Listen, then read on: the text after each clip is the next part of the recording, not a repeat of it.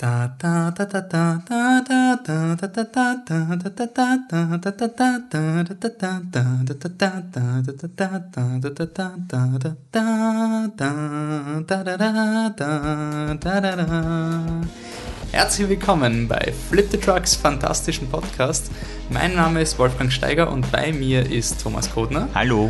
Und wir freuen uns endlich wieder einen Podcast zu bringen, der einen Ausflug in Harry Potters magische Welt bringt. Wir diskutieren die neuesten Entwicklungen bei Fantastic Beasts and Where to Find Them und präsentieren unser neues Podcast-Konzept, wie diese Reihe weitergehen wird. Und am Ende kleiner Hinweis, in was es weitergehen wird. Am Ende vom Podcast gibt es ein Riesensegment für alle Game of Thrones Fans. Also, fangen wir an.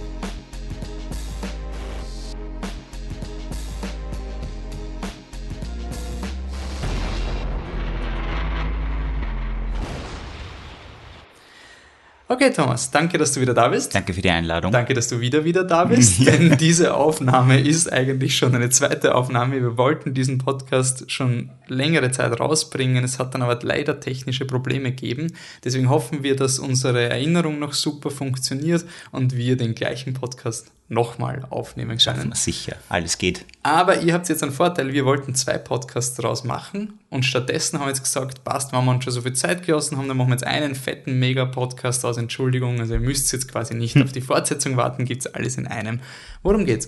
Dieser Podcast hat angefangen als Harry Potter Retrospektive Podcast unter dem Titel Witchcraft and Wizardry und ähm, wie das in Österreich so üblich ist, machen wir einfach ein Rebranding und verkaufen es als komplett neues Konzept. Wir sind jetzt die Flip the Trucks fantastische Podcast und machen nicht mehr nur Harry Potter, nicht mehr nur Fantastic Beasts, sondern alles, was die Fantasy-Landschaft zu bieten hat, darunter eben auch Game of Thrones, Dark Tower wird noch dabei sein und, nachdem wir jetzt die Harry Potter News abgehandelt haben, präsentieren wir auch Themen, bei denen ihr euch beteiligen könnt. Also wir werden regelmäßig Themen in den Raum stellen, wo ihr uns sagen könnt, das interessiert uns, das soll ein Podcast werden und das eher nicht. Also bleibt dran. Aber zuerst, weil wir ein Harry Potter Podcast sind und weil wir mit in Vorbereitung auf Fantastic Beasts gestartet haben, haben wir noch ein bisschen Eulenpost. Wir werden durchgehen, was eigentlich sich getan hat, weil unser letzter Podcast ist schon eine Zeit lang her. Wir waren im Dezember das letzte Mal vom Mikro. Ui. Fantastic Beasts and Where to Find Them. Äh, Thomas, hast du den Film schon ein zweites Mal gesehen? Leider nein, noch nicht dazu gekommen. Aber nach wie vor fix vor, auf jeden Fall. Okay. Ähm, ein paar Entwicklungen, die es in der Welt gegeben hat, nämlich, wir haben es in unserem Podcast schon erwähnt, äh, Harry Potter hat den ersten Oscar gewonnen. Hurra! Colin Atwood für Costume Design. Also es hat nicht Harry Potter gewonnen, aber Fantastic Beasts and Where to Find Them. Du meinst ähm, so, als wäre das nicht das gleiche. Entschuldigung. Ja, aber trotzdem cooles Kostüm. Also ja. wenn man sich die ganzen Making-ofs anschaut, wie der Eddie Redmayne, also der Newt Scamander, sein Kostüm designt wurde, da ist genug Arbeit hineingegangen, ist sehr cool. Irgendwie interessant, dass Harry Potter es bis jetzt noch nicht geschafft hat, irgendwie mhm. durchzubrechen. Fand ich auch eigenartig. Und da müsste man dann noch mehr in Oscar-Geschichte gehen, weil allein, wenn man sich den Harry Potter-Score anschaut, der alleine müsste ja schon Oscar nominiert sein. Vielleicht haben sie sich da gedacht, na, John Williams, der hat wahrscheinlich schon eine Million, ist ja wurscht. Ähm, in weiteren News, was wir wissen über das Sequel, das beginnt jetzt im August mit den Dreharbeiten. Johnny Depp ist leider noch immer dabei. Wir warten noch weiterhin auf jede Newsmeldung, die das Gegenteil ähm, behaupten. Und der Film wird dann am 16.11.2018 oder ungefähr wahrscheinlich mit mhm. ein paar Vorpremieren oder was auch immer, also ungefähr November 2018 kann man sich merken, wird dann der zweite Teil kommen. Titel steht noch nicht fest, also es ist noch immer Fantastic Beasts and Where to Find Them 2. Mhm. Und ähm, was wir wissen ist, dass Newt, also es wird gedreht in Paris, Großbritannien und in den USA. Schön. Also Return to Home mit England. Ja. Wieder natürlich ein bisschen amerikanisch. Ich schätze mal, um die Figuren aus dem ersten Teil wieder mal zu zeigen. Und so wie sie sich anhört, wird Paris dieses große. Der neue Standort, genau. Neue Standort sein. Äh, ja, sehe ich jetzt mal recht wertfrei. Kann gut werden. Sagt eigentlich nichts über den Film aus in Wirklichkeit. Also. Außer es gibt dann wieder einen Outrage über, wie die Franzosen die Muggel bezeichnen und dann wird das Internet wieder in Flammen aufgehen. Bade Magique oder sowas. Le Baguette. Und, okay, aber was eigentlich, wir haben dann zwei Casting-News bekommen. Jude mhm. Law wird im nächsten Film Dumbledore spielen. Besser oder schlechter als Johnny Depp? Johnny Depp ist ja eh Grindelwald, aber. Also im Sinne also, von, vom jetzt, Hype-Level ja. Also ich habe mich gefreut, mein erster Gedanke war, cool. Mein zweiter Gedanke war, warum nicht? Mein dritter Gedanke war, warum irgendwer anderer? In Wirklichkeit hätten es. Jude Law ist schön und ein cooler Schauspieler, also man kann sich nicht mehr wünschen. im Grunde ist es egal, glaube ich. Einfach ein namhafter Schauspieler aus Großbritannien und das passt. Ich finde es interessant, weil Dumbledore ist ja echt nicht die, äh, das will so nicht gemein sein, aber Dumbledore ist ja schon diese Rolle, die recastet wurde mhm. während der Filme. Also es ist jetzt gar nicht so, dass du, und es ist noch eine Buchfigur. Mhm. Wir haben zum Beispiel jetzt bei Star Wars auch das Problem mit Carrie Fisher, die verstorben ist, wo jetzt wirklich die legitime Frage ist, was ist in Episode 9? Mhm. Derzeit gibt es keine Pläne, dass Carrie Fisher in irgendeiner Weise digital wieder vertreten ist in Episode 9 oder durch eine andere Schauspielerin gespielt wird, weil die Rolle so mit der Person hm. zusammenklebt. Bei Dumbledore ist das, glaube ich, ein bisschen leichter, plus es ist ein junger ja. Dumbledore, das ist natürlich einiges vergebender. Ich bin nur neugierig, ob sie den Abraham Lincoln-Effekt machen, mhm. wenn sie so Baby Lincoln mit dem Zylinder, damit man weiß, dass es Baby Lincoln ist. Schon. Ja, ob sie Jude Law einen Magenta Bart ankleben, da bin ich auch gespannt, weil der Dumbledore hat ja schon eine Jugend am Bart gehabt. Mal schauen.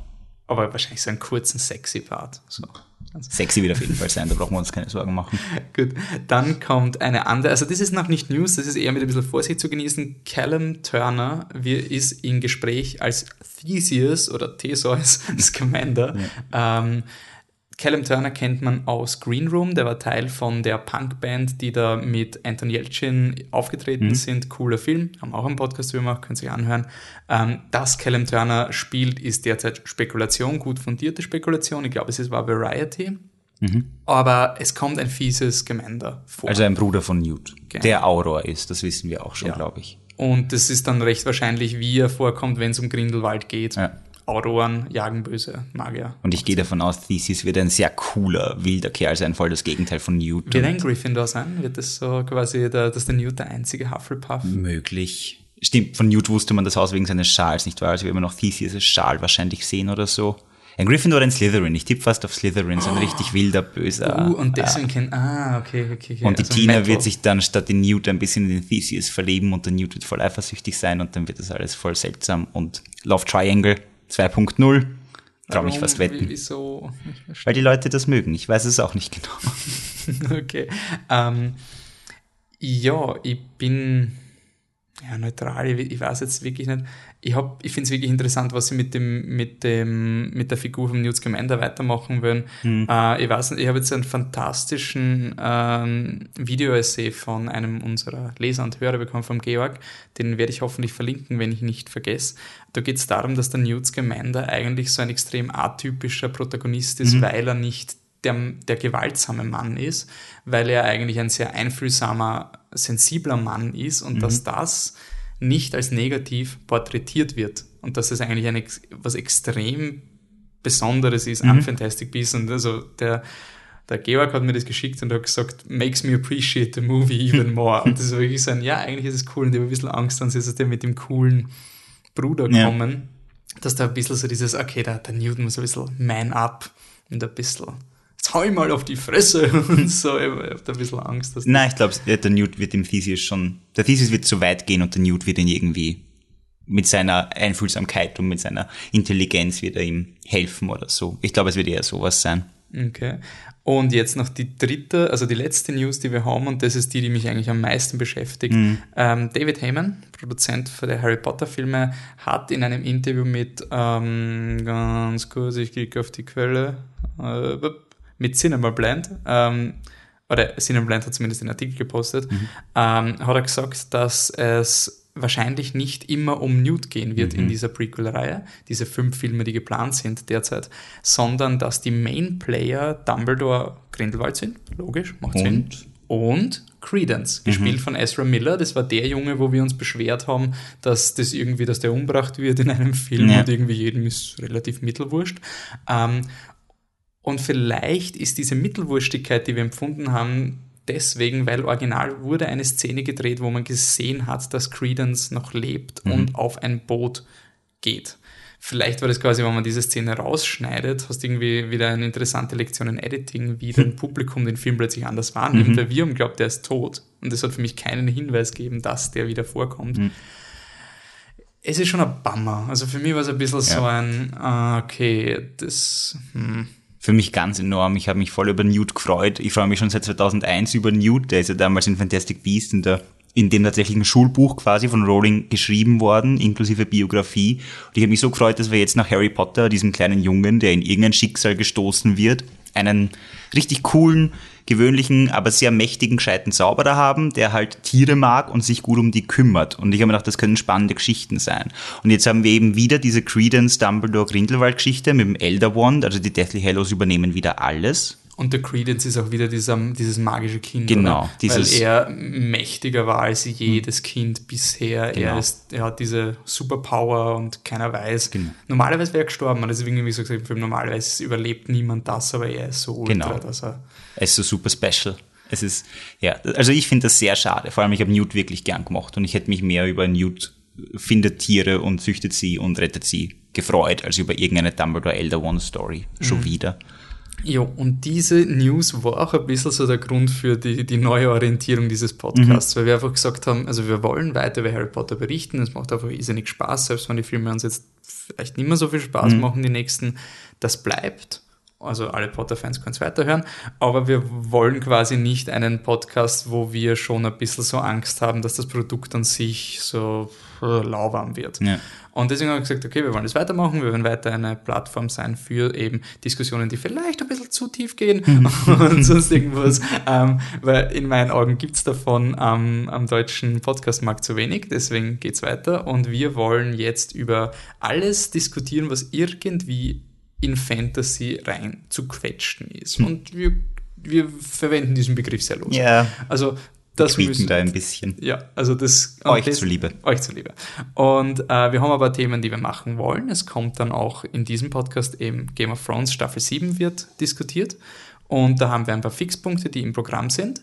Aber wir haben noch andere Themen, die wir euch zuspielen wollen, wo ihr sagt, ja, hey, das macht's oder das macht's. Und da warten wir drauf. Schreibt uns per E-Mail.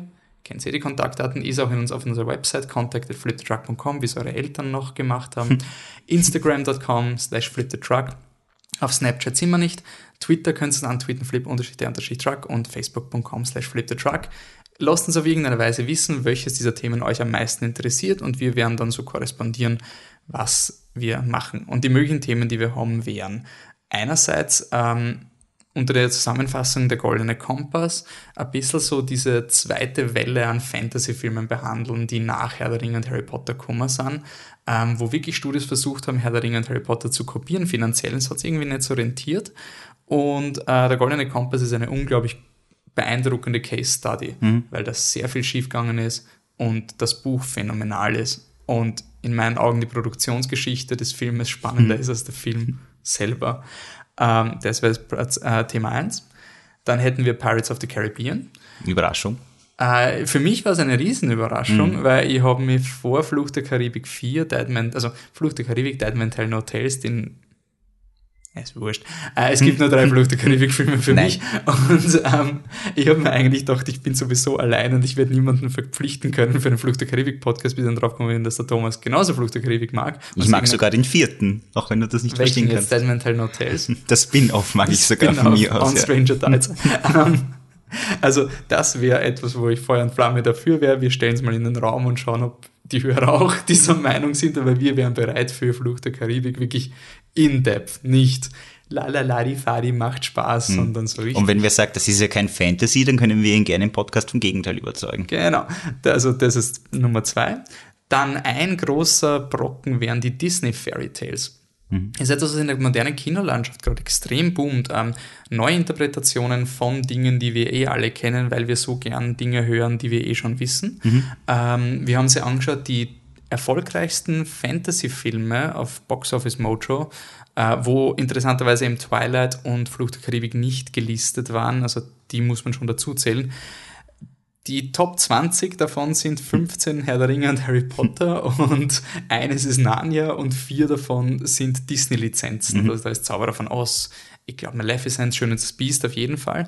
Und dass wir quasi diese, ähm, diese Filme aufarbeiten, was wurde geändert, wieso machen sie jetzt noch immer so viel Geld, was ist der Unterschied eigentlich zwischen einer, einer Fantasy-Adaption und einem Märchen, weil es sind ja teilweise Märchen, aber jetzt gilt es als Fantasy. Genau.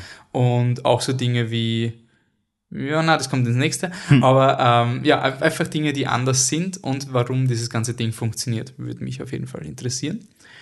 Dann haben wir etwas sehr vage äh, bewertetes, also es heißt Heroines. Äh, die Idee ist einfach, dass dieser ganze Markt, der sich jetzt auftut, wo auch zum Beispiel Schön und das Biest riesig viel Geld macht, weil ähm, die weibliche Zielgruppe endlich angepeilt wird mhm. und die Studios draufkommen sind, hey, Frauen sind genauso lukrativ wie Männer, wenn es um Tickets geht. Wenn wir, wenn wir quasi die Fangirls ansprechen, dann macht das vielleicht sogar mehr Geld als irgendwelche Superheldenfilme.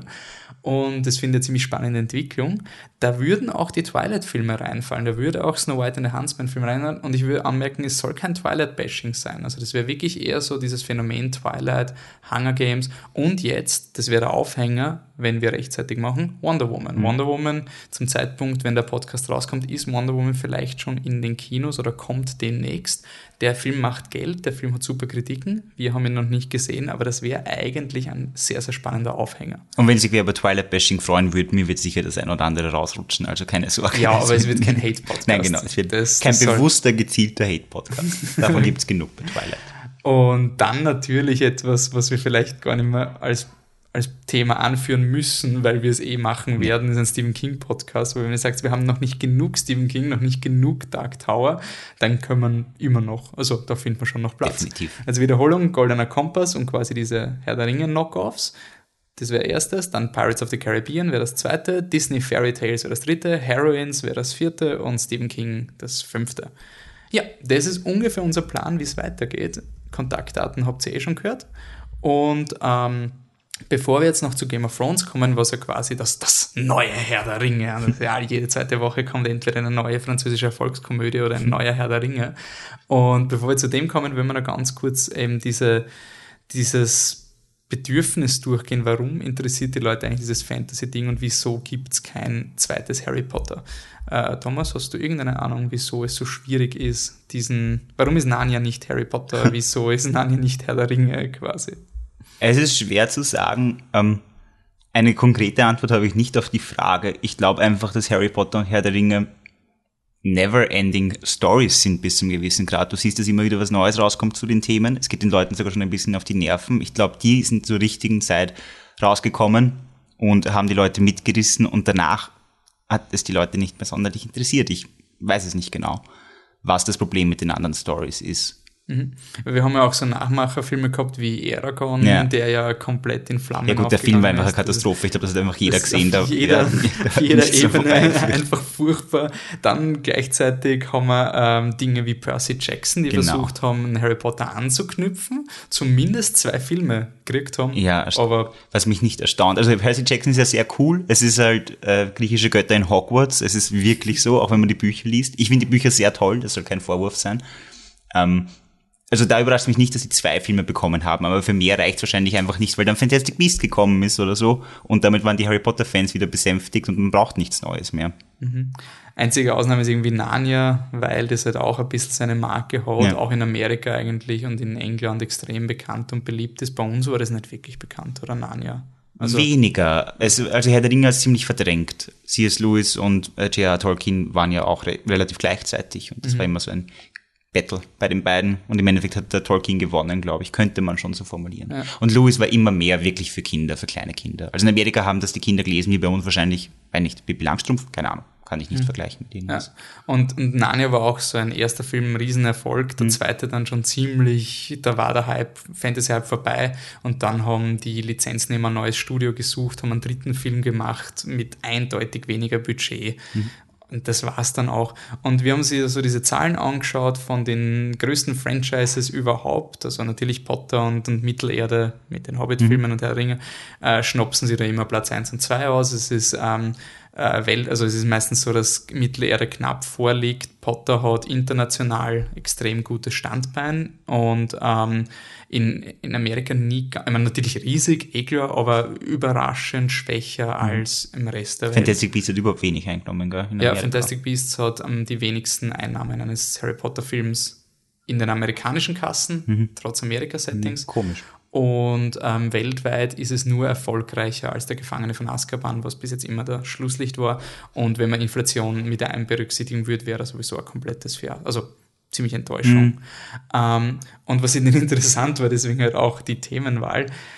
von all diesen Franchises ist irgendwie Fluch der Karibik der dritt erfolgreichste Franchise. Also das, das ist schon ein bisschen so eine Überraschung, wenn man sich anschaut, ähm, was die ähm, was das durchschnittliche, die durchschnittlichen Einnahmen sind der Filme, dann ist ähm, Flug der Karibik eigentlich teilweise erfolgreicher als ähm, Herr der Ringe, weil Schorg. das ist wild. Also es ist wirklich, das ist ein Moneymaker sondergleichen und wie gesagt, wir würden das gerne als eigenen Podcast aufziehen. Mhm. Wir sind der Meinung, es ist ein Fantasy-Franchise. Definitiv. Im ersten noch vielleicht, es, es wird auf Box Office Mojo, von dem wir die Zahlen haben, wird es als Adventure gelistet, aber Ja. Das ist halt, es ist auch ein sehr schwammiges Genre-Adventure. Das ist so wie Twilight is a Vampire, gell? Also das Ja, ist, genau. halt, ist mal Also alles ein bisschen absurd. Ähm, aber das ist, finde ich, schon interessant und das hast du äh, in unserer ersten Aufnahme, die wir nicht mehr haben, ähm, angesprochen, dass vielleicht eben diese Wurstigkeit Genau. bei Fluch der Karibik dem Franchise hilft. Ich gehe wirklich davon aus, dass ich, ich kenne wirklich viele, die bei Harry Potter und Herr der Ringe dann gesagt haben, nee, Harry Potter, Herr der Ringe, das will ich nicht anschauen, das ist zu nerdig. Und bei Pirates of the Caribbean ist das eben nicht der Fall. Das sind Piraten, ist cool und es redet kaum jemand drüber. Es gibt nicht diese über diese große Story, die Film für Film erzählt wird. Es ist nicht so nerdig also tatsächlich. Und ich glaube, das hilft den Filmen, weil Leute einfach wirklich hingehen, ihn sich anschauen, obwohl es sie nur halb interessiert oder obwohl es halt so Fantasy-mäßig ist. Einfach weil es bekannt ist, weil es doch eine Marke ist, aber es wird nicht ständig drüber gesprochen.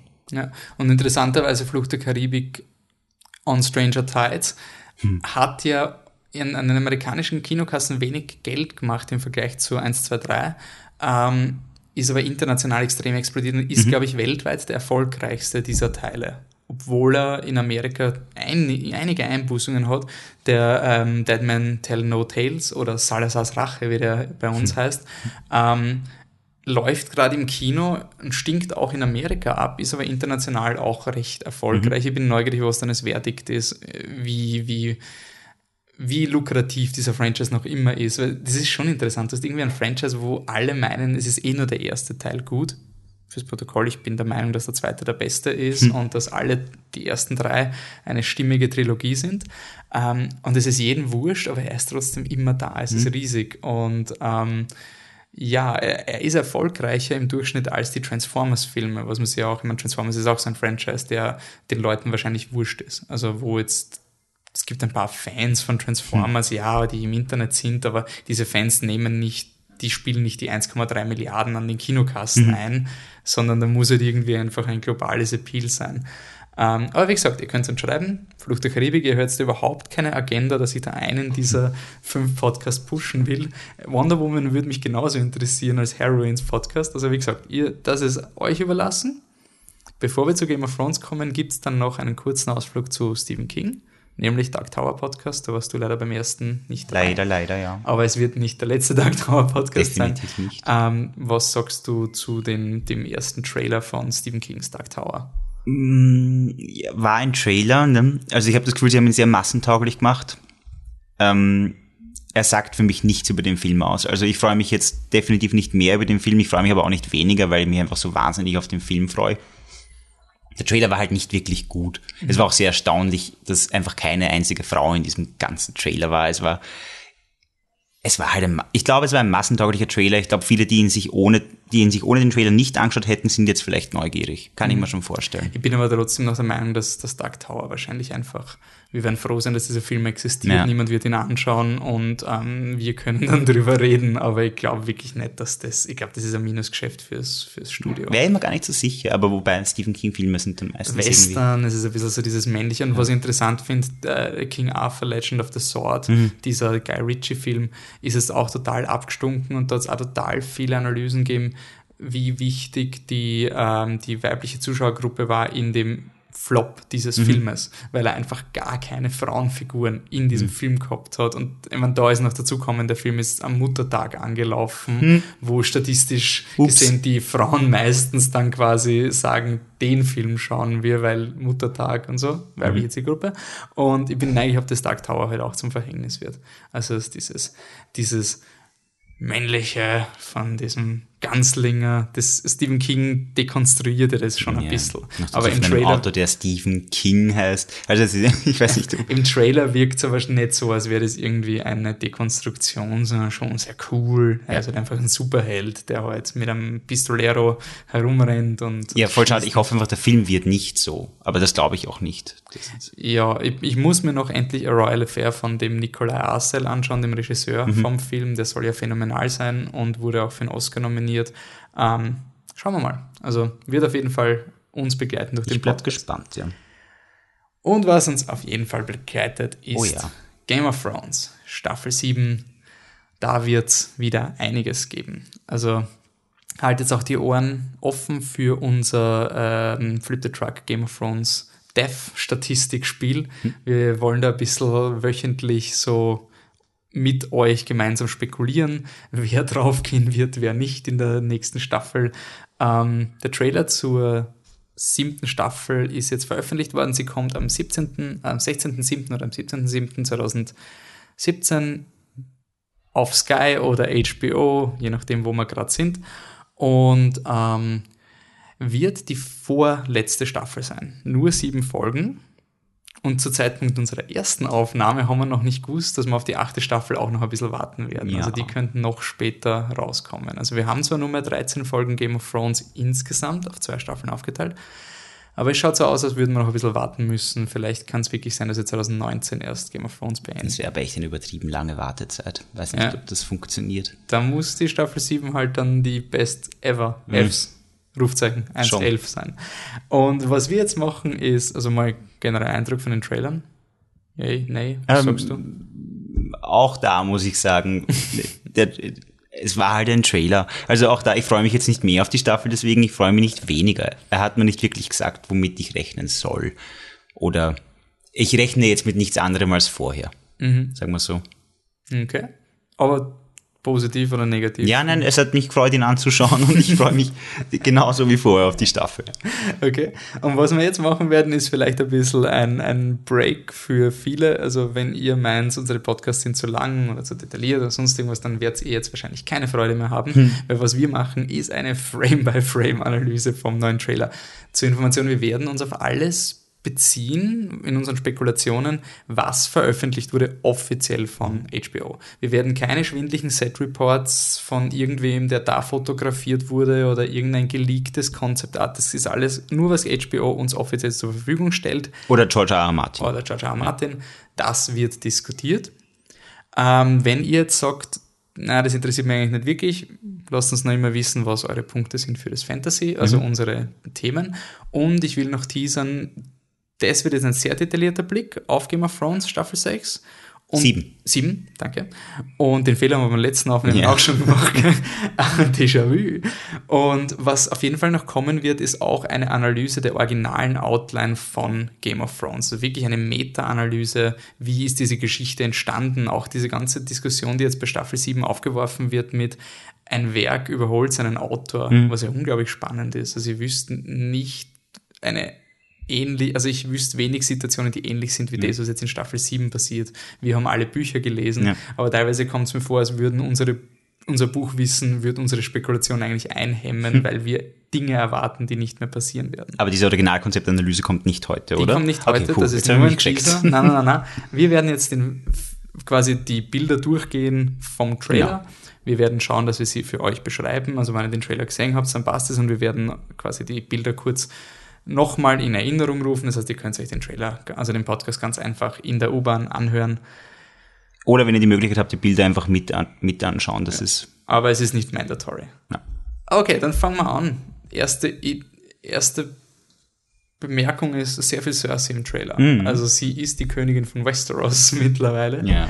Ähm, der Trailer beginnt mit ihr. Das ist, glaube ich, das erste Mal, dass die Lina Headey einen Trailer erzählt. Ich glaube, bis jetzt war es immer so Tyrion oder. John Also, nicht? ich- War es wirklich immer der Tyrion? Ja, Jon Snow hat ein paar so Monologe immer gehabt, aber nie, dass du wirklich eigentlich die. Ja, vielleicht Staffel 5, wann sie, wie sie langsam Mhm. wieder die Macht haben. Aber jetzt ist sie wirklich die Königin von Westeros. Sie ist böse, sie ist evil, sie ist Lannister. Aber geh, so extrem ist es auch nicht. Na, Lannister sind super.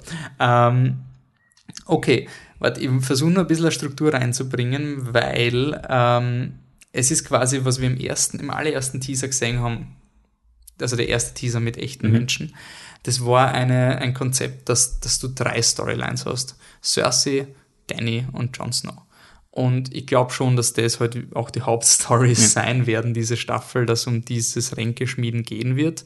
Ähm, das heißt, wir haben eben einerseits Cersei, einerseits Danny, einerseits Jon Snow.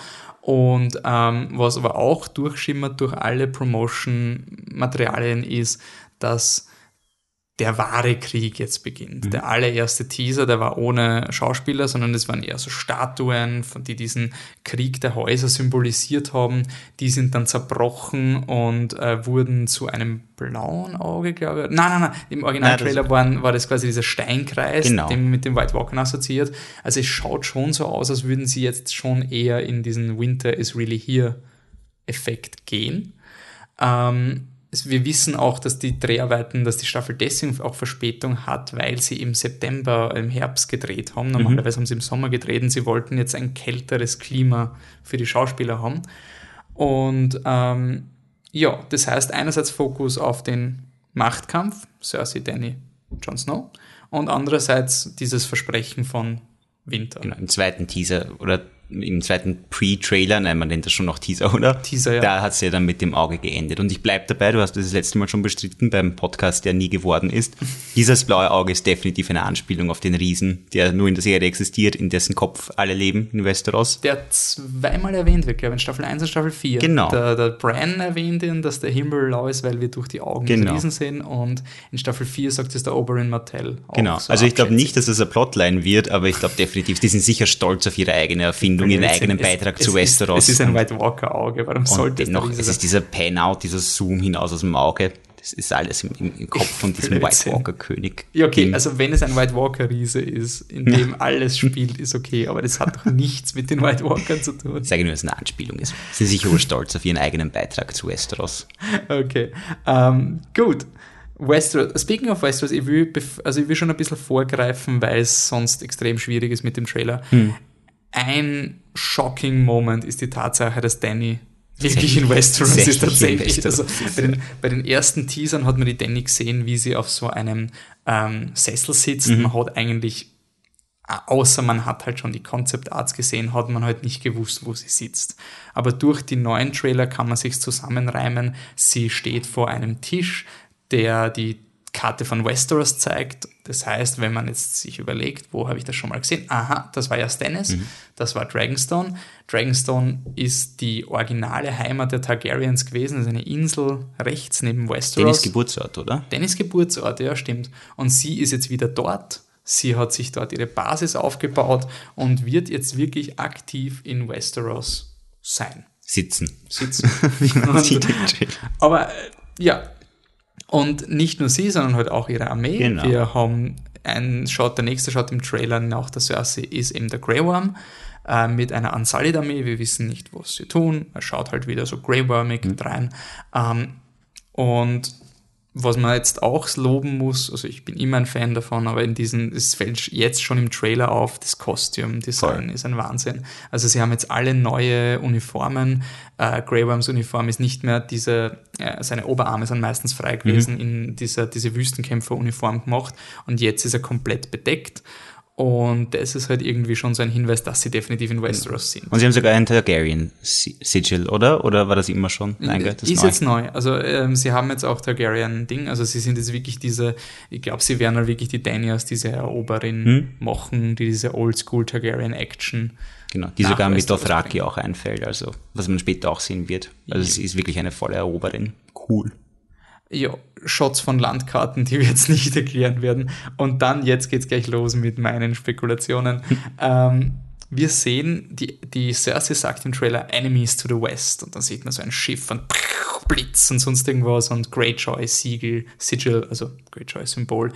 Ähm, und ich habe eigentlich vermutet, dass der äh, Euron Greyjoy, das ist dieser, der andere Greyjoy, der nicht bei der Danny Mhm. ist, der böse Onkel, der plötzlich erschienen ist in Staffel 6, Verrückte Onkel, genau. ähm, dass der eigentlich mit der Cersei gemeinsame Sache machen wird. Wieso? Weil die Cersei ist böse, er ist böse, quasi das ist leicht fürs Publikum, wir vereinen einfach alle Arschlöcher unter einem Banner und die Danny darf dann die Coole sein, die die Arschlöcher tötet. Das wäre vom Polemischen her, also für Sie würden sich sehr leicht machen, so, ja. ja, Aber aber glaubst du nicht, dass sie zusammenarbeiten werden? doch, vielleicht. Also definitiv später in der Staffel vielleicht. Am Anfang sind es eben die Enemies to the West, also es sind überall Enemies für die Cersei. Am Anfang ist es voll Lannister gegen alle anderen. Ich glaube schon, dass der, der Euron will ja eigentlich gemeinsame Sachen mit der Danny machen, aber das sind dann Theon und, und äh, Asha, Die haben gepetzt. Yara, Yara in der Serie, Ja. zuvor gekommen. Äh, jetzt wird er sich eine andere Partnerin suchen und dann nimmt er definitiv wahrscheinlich die Königin von Westeros. Aber meinst du, wird er sie heiraten? Er wird es wahrscheinlich wollen. Ich glaube, die Cersei wird ihn austricksen oder so. Außer sie haben keine Zeit dafür, weil die Cersei bald sterben muss, keine Ahnung. Aber ich glaube nicht, dass sie sich lang damit aufhalten wird. Ich Ja. glaube, sie ist jetzt sehr auf Lannister an die Macht und wird sicher nicht mit einem Greyjoy wirklich gemeinsame Sachen machen. Also wenn, dann ist es ein doppeltes Spiel oder so. Ich glaube aber auch, dass ähm, ich habe diese Vermutung, und das ist aber jetzt wieder das, was ich vorher erwähnt hat, der, der Buchleser in mir, ähm, dass der Euron gefährlicher wird, als man glaubt. Ähm, ähm, George R. R. Martin hat ein Kapitel veröffentlicht zum sechsten Buch, das eigentlich hätte es eines der letzten Kapitel von seinen vorigen Büchern sein sollen, wo der Euron Greyjoy wirklich inszeniert wird wie so ein Monster, jemand, der die Götter persönlich töten will. Also komplett crazy und verrückt und alles. Und dieses Bild ist mir irgendwie so stecken geblieben. Ich glaube nicht, dass die Serie das machen wird. Das ist viel zu, zu komplex jetzt, um das jetzt in 13 Folgen noch. Das ist eine komplett neue Storyline und ich glaube, das ist eher dieser Grund, warum der George R. R. Martin so lange braucht. Ähm, ich glaube aber sehr wohl, dass sie ihn nicht einfach nur eingeführt haben, damit er mit einem Schiff im Kreis fährt Nein, und nein. von der Danny getötet wird. Ich glaube, dass der Euron Greyjoy Teil des Sturz, nicht Sturz, aber ein Rückschlag für Danny sein wird. Und es wird der Cersei auch ein bisschen eine Legitimation geben, weil wenn die Cersei nur lächerlich ist, also sie ist so, äh, nee, ich bin die Königin, nee, und sie tut nie was, dann nimmst du sie nicht als Gegner ernst. Und es wird ja schon, glaubst du, wird die Cersei gegen Jon Snow? Ich glaube nicht, dass sie gegen die, also es muss Cersei gegen Danny sein, jetzt nur von der Logik, sie hätte keine anderen Feinde. Norden die- so auf- Ja, nein, es geht jetzt einmal Cersei gegen Danny. Wenn die Cersei das überlebt, dann wird sie schon gegen Jon Ja, Snow auch für, sein. für aber diese Staffel quasi. nein, jetzt ist einmal Cersei gegen Danny, ja. Und dann was, lebt sie was, was eine sehr spannende Konfrontation sein wird. Aber Und ich glaube halt, dass der, dass der Euron dann wirklich dieser Typ ist, der für die Cersei arbeitet und dann ein bisschen so diesen Machtmoment für die Cersei gibt. Mhm. Also, dass er irgendwas hat im Petto, was komplett, was, womit man nicht rechnet. Seemonster oder ein Horn, das irgendwie. Hast du es jetzt einmal spekuliert? nicht? Ja, ja, ich glaube, also ich, ich, ich sehe immer den Strudel von Fluch der Karibik. ähm, das ist auch wieder Buchspekulation, aber der, der Euron ist ja durch die ganze Welt gefahren und er sagt in der sechsten Staffel ja, ich bin der Sturm und sowas, wie er seinen Bruder, den Balon Greyjoy, äh, tötet. Und das ist ja schon ein bisschen diese Ambition, dass er halt irgendwie verrückt ist und irgendwie mehr macht. Und ich glaube halt, dass er dafür verantwortlich sein wird, dass einer oder beide nicht wichtigen Drachen von Danny sterben wird. Einerseits aus Budgetgründen, weniger Drachen, weniger, also spart man sich wieder Geld. Und andererseits, es gibt dieses Behind-the-Scenes-Video von Staffel 6, wo ähm, David Benioff und David Weiss über den letzten Shot mit der Danny reden. Dieser epische Shot. Flotte, eine Million Schiffe, drei Drachen, alles sind sie. Und sie sagen so, ja, sie hat alles. What can go wrong? So ein bisschen mit seinen Augen zwinkern. Und deswegen glaube ich, eben muss ein Moment kommen, wo die Danny im Cocky ist und glaubt, wow, Genau. Westeros gehört ihr. Und dann kriegt sie voll den Rückschlag. Und das, glaube ich, ist der Euron, dass er irgendwas hat. Entweder er macht die Drachen wahnsinnig und die Drachen attackieren dann einfach alles und zerfleischen Genau. sich. Nicht, dass er die Drachen kontrolliert, aber wie seine, du hast das Hundepfeife in unserem nicht existierenden Podcast Genau. bezeichnet, dass er halt irgendwas hat, dass die Drachen komplett zum Auszucken bringen, dann sterben sie dadurch. Also quasi, dass, dass man ein Argument hat, wie er logisch die Danny besiegt, ohne sie jetzt wirklich militär, er kann sie nicht militärisch besiegen, ist ja völlig Das ist unmöglich. nicht möglich, Diese- stimmt. Außer er hat wirklich 1000 Chips gebaut seit letzter Staffel. Ich meine, er hat den Greyjoys gesagt, build mir 1000 Chips. Und Game of Thrones ist sehr lose mit den Schiffszahlen, wenn sie mal Je nachdem. Ich hoffe immer noch auf irgendein Cthulhu-Monster von ihm, dass er mit irgendeinem merkwürdigen so Horn geil. hervorkommt, ja. Das wäre ziemlich cool. Also ich wäre voll dafür, dass Game of Thrones in dieses weirde Territorium Mhm. rein. Aber speaking of Rückschlag und Sterben und Euron etablieren als wichtig. Wie könnte man jemanden etablieren, dass er böse ist? Er könnte Figuren töten. Aber scheiße, wir können Tyrion nicht töten. Wir müssen irgendwen töten, der wertlos ist, aber wo man trotzdem so tun kann, als wäre das was Wichtiges. Die Sand Snakes! Spekulation, Euron tötet alle Sand Snakes. Ja, Auf einmal. wäre wär ein guter, gut, gutes Mittel, um sie loszuwerden.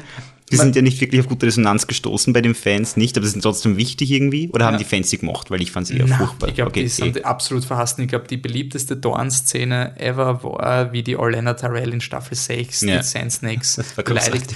Ich glaube aber nicht, es ist immer diese Internetspekulation, ah, ja, jetzt haben die Autoren ihre eigene Kreation verarscht. Ich glaube schon, dass Benioff und Weiss zu überzeugt von ihrer eigenen Arbeit sind, um sich so selbstironisch zu verarschen.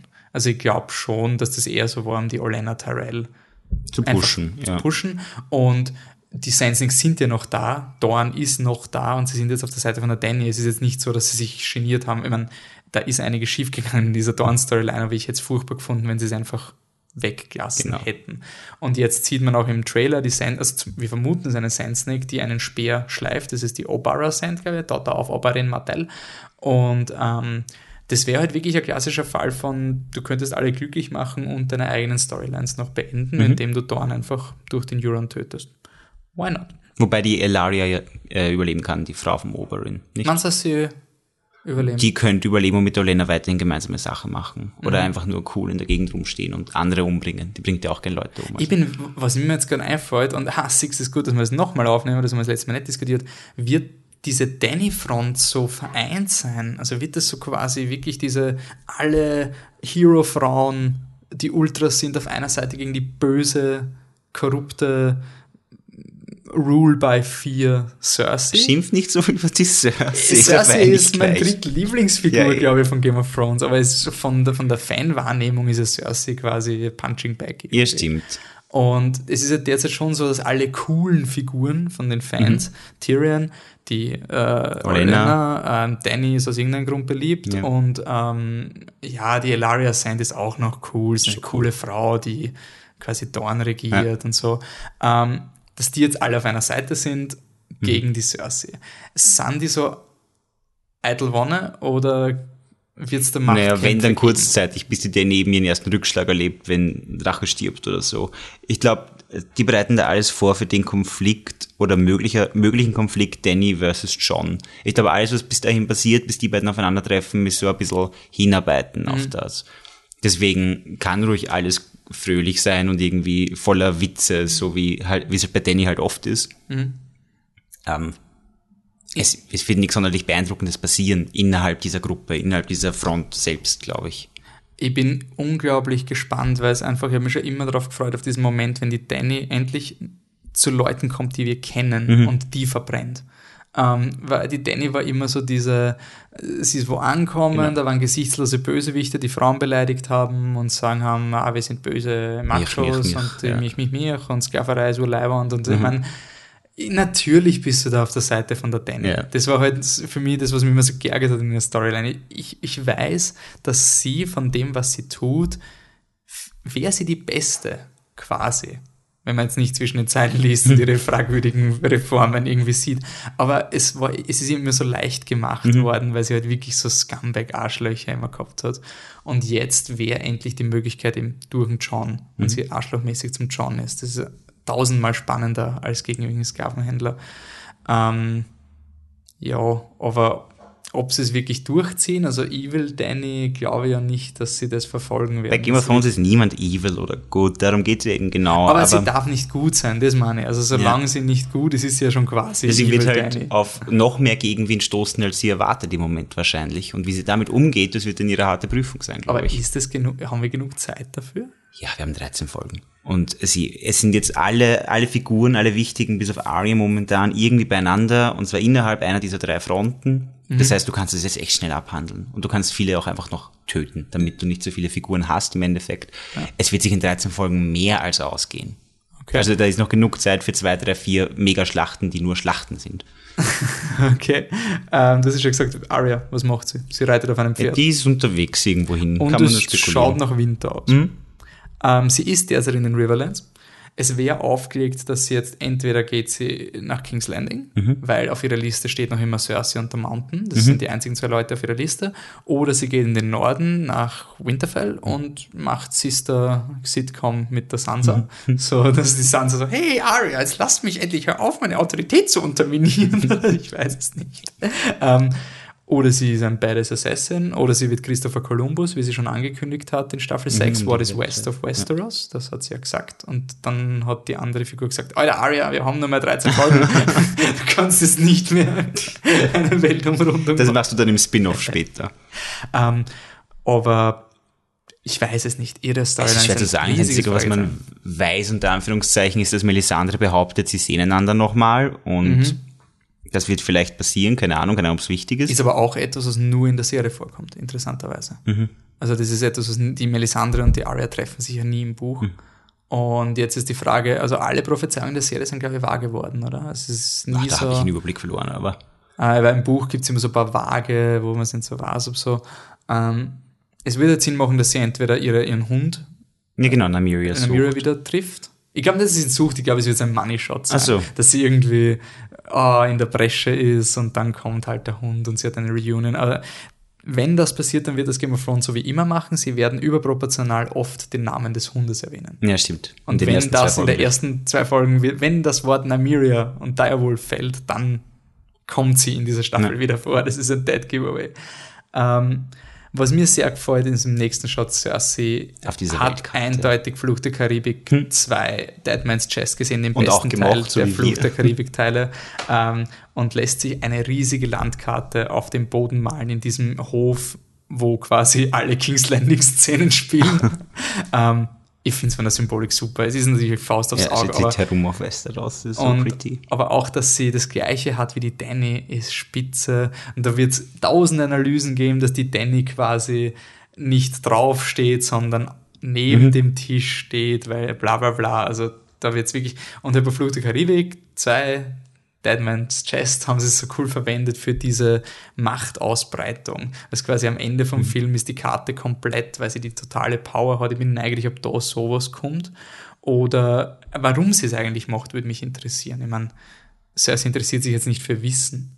Mhm. Vielleicht behaupten sie, es war schon immer da, vielleicht ist es so ein Harry Potter-Effekt, wo auch am Schluss Hogwarts irgendwie ganz Nein, anders das glaube ich nicht, weil du hast, du siehst am, du siehst eine, Ah ja, es wird noch eine gemalt, Leiter, stimmt, es wird noch gemalt, wie ja. von so einem Artist, der schauen muss, und sie haben Karten liegen. Also ich glaube schon, dass es so das Gefühl, dass sie quasi eine, eine noch bessere Mhm. Karte haben will.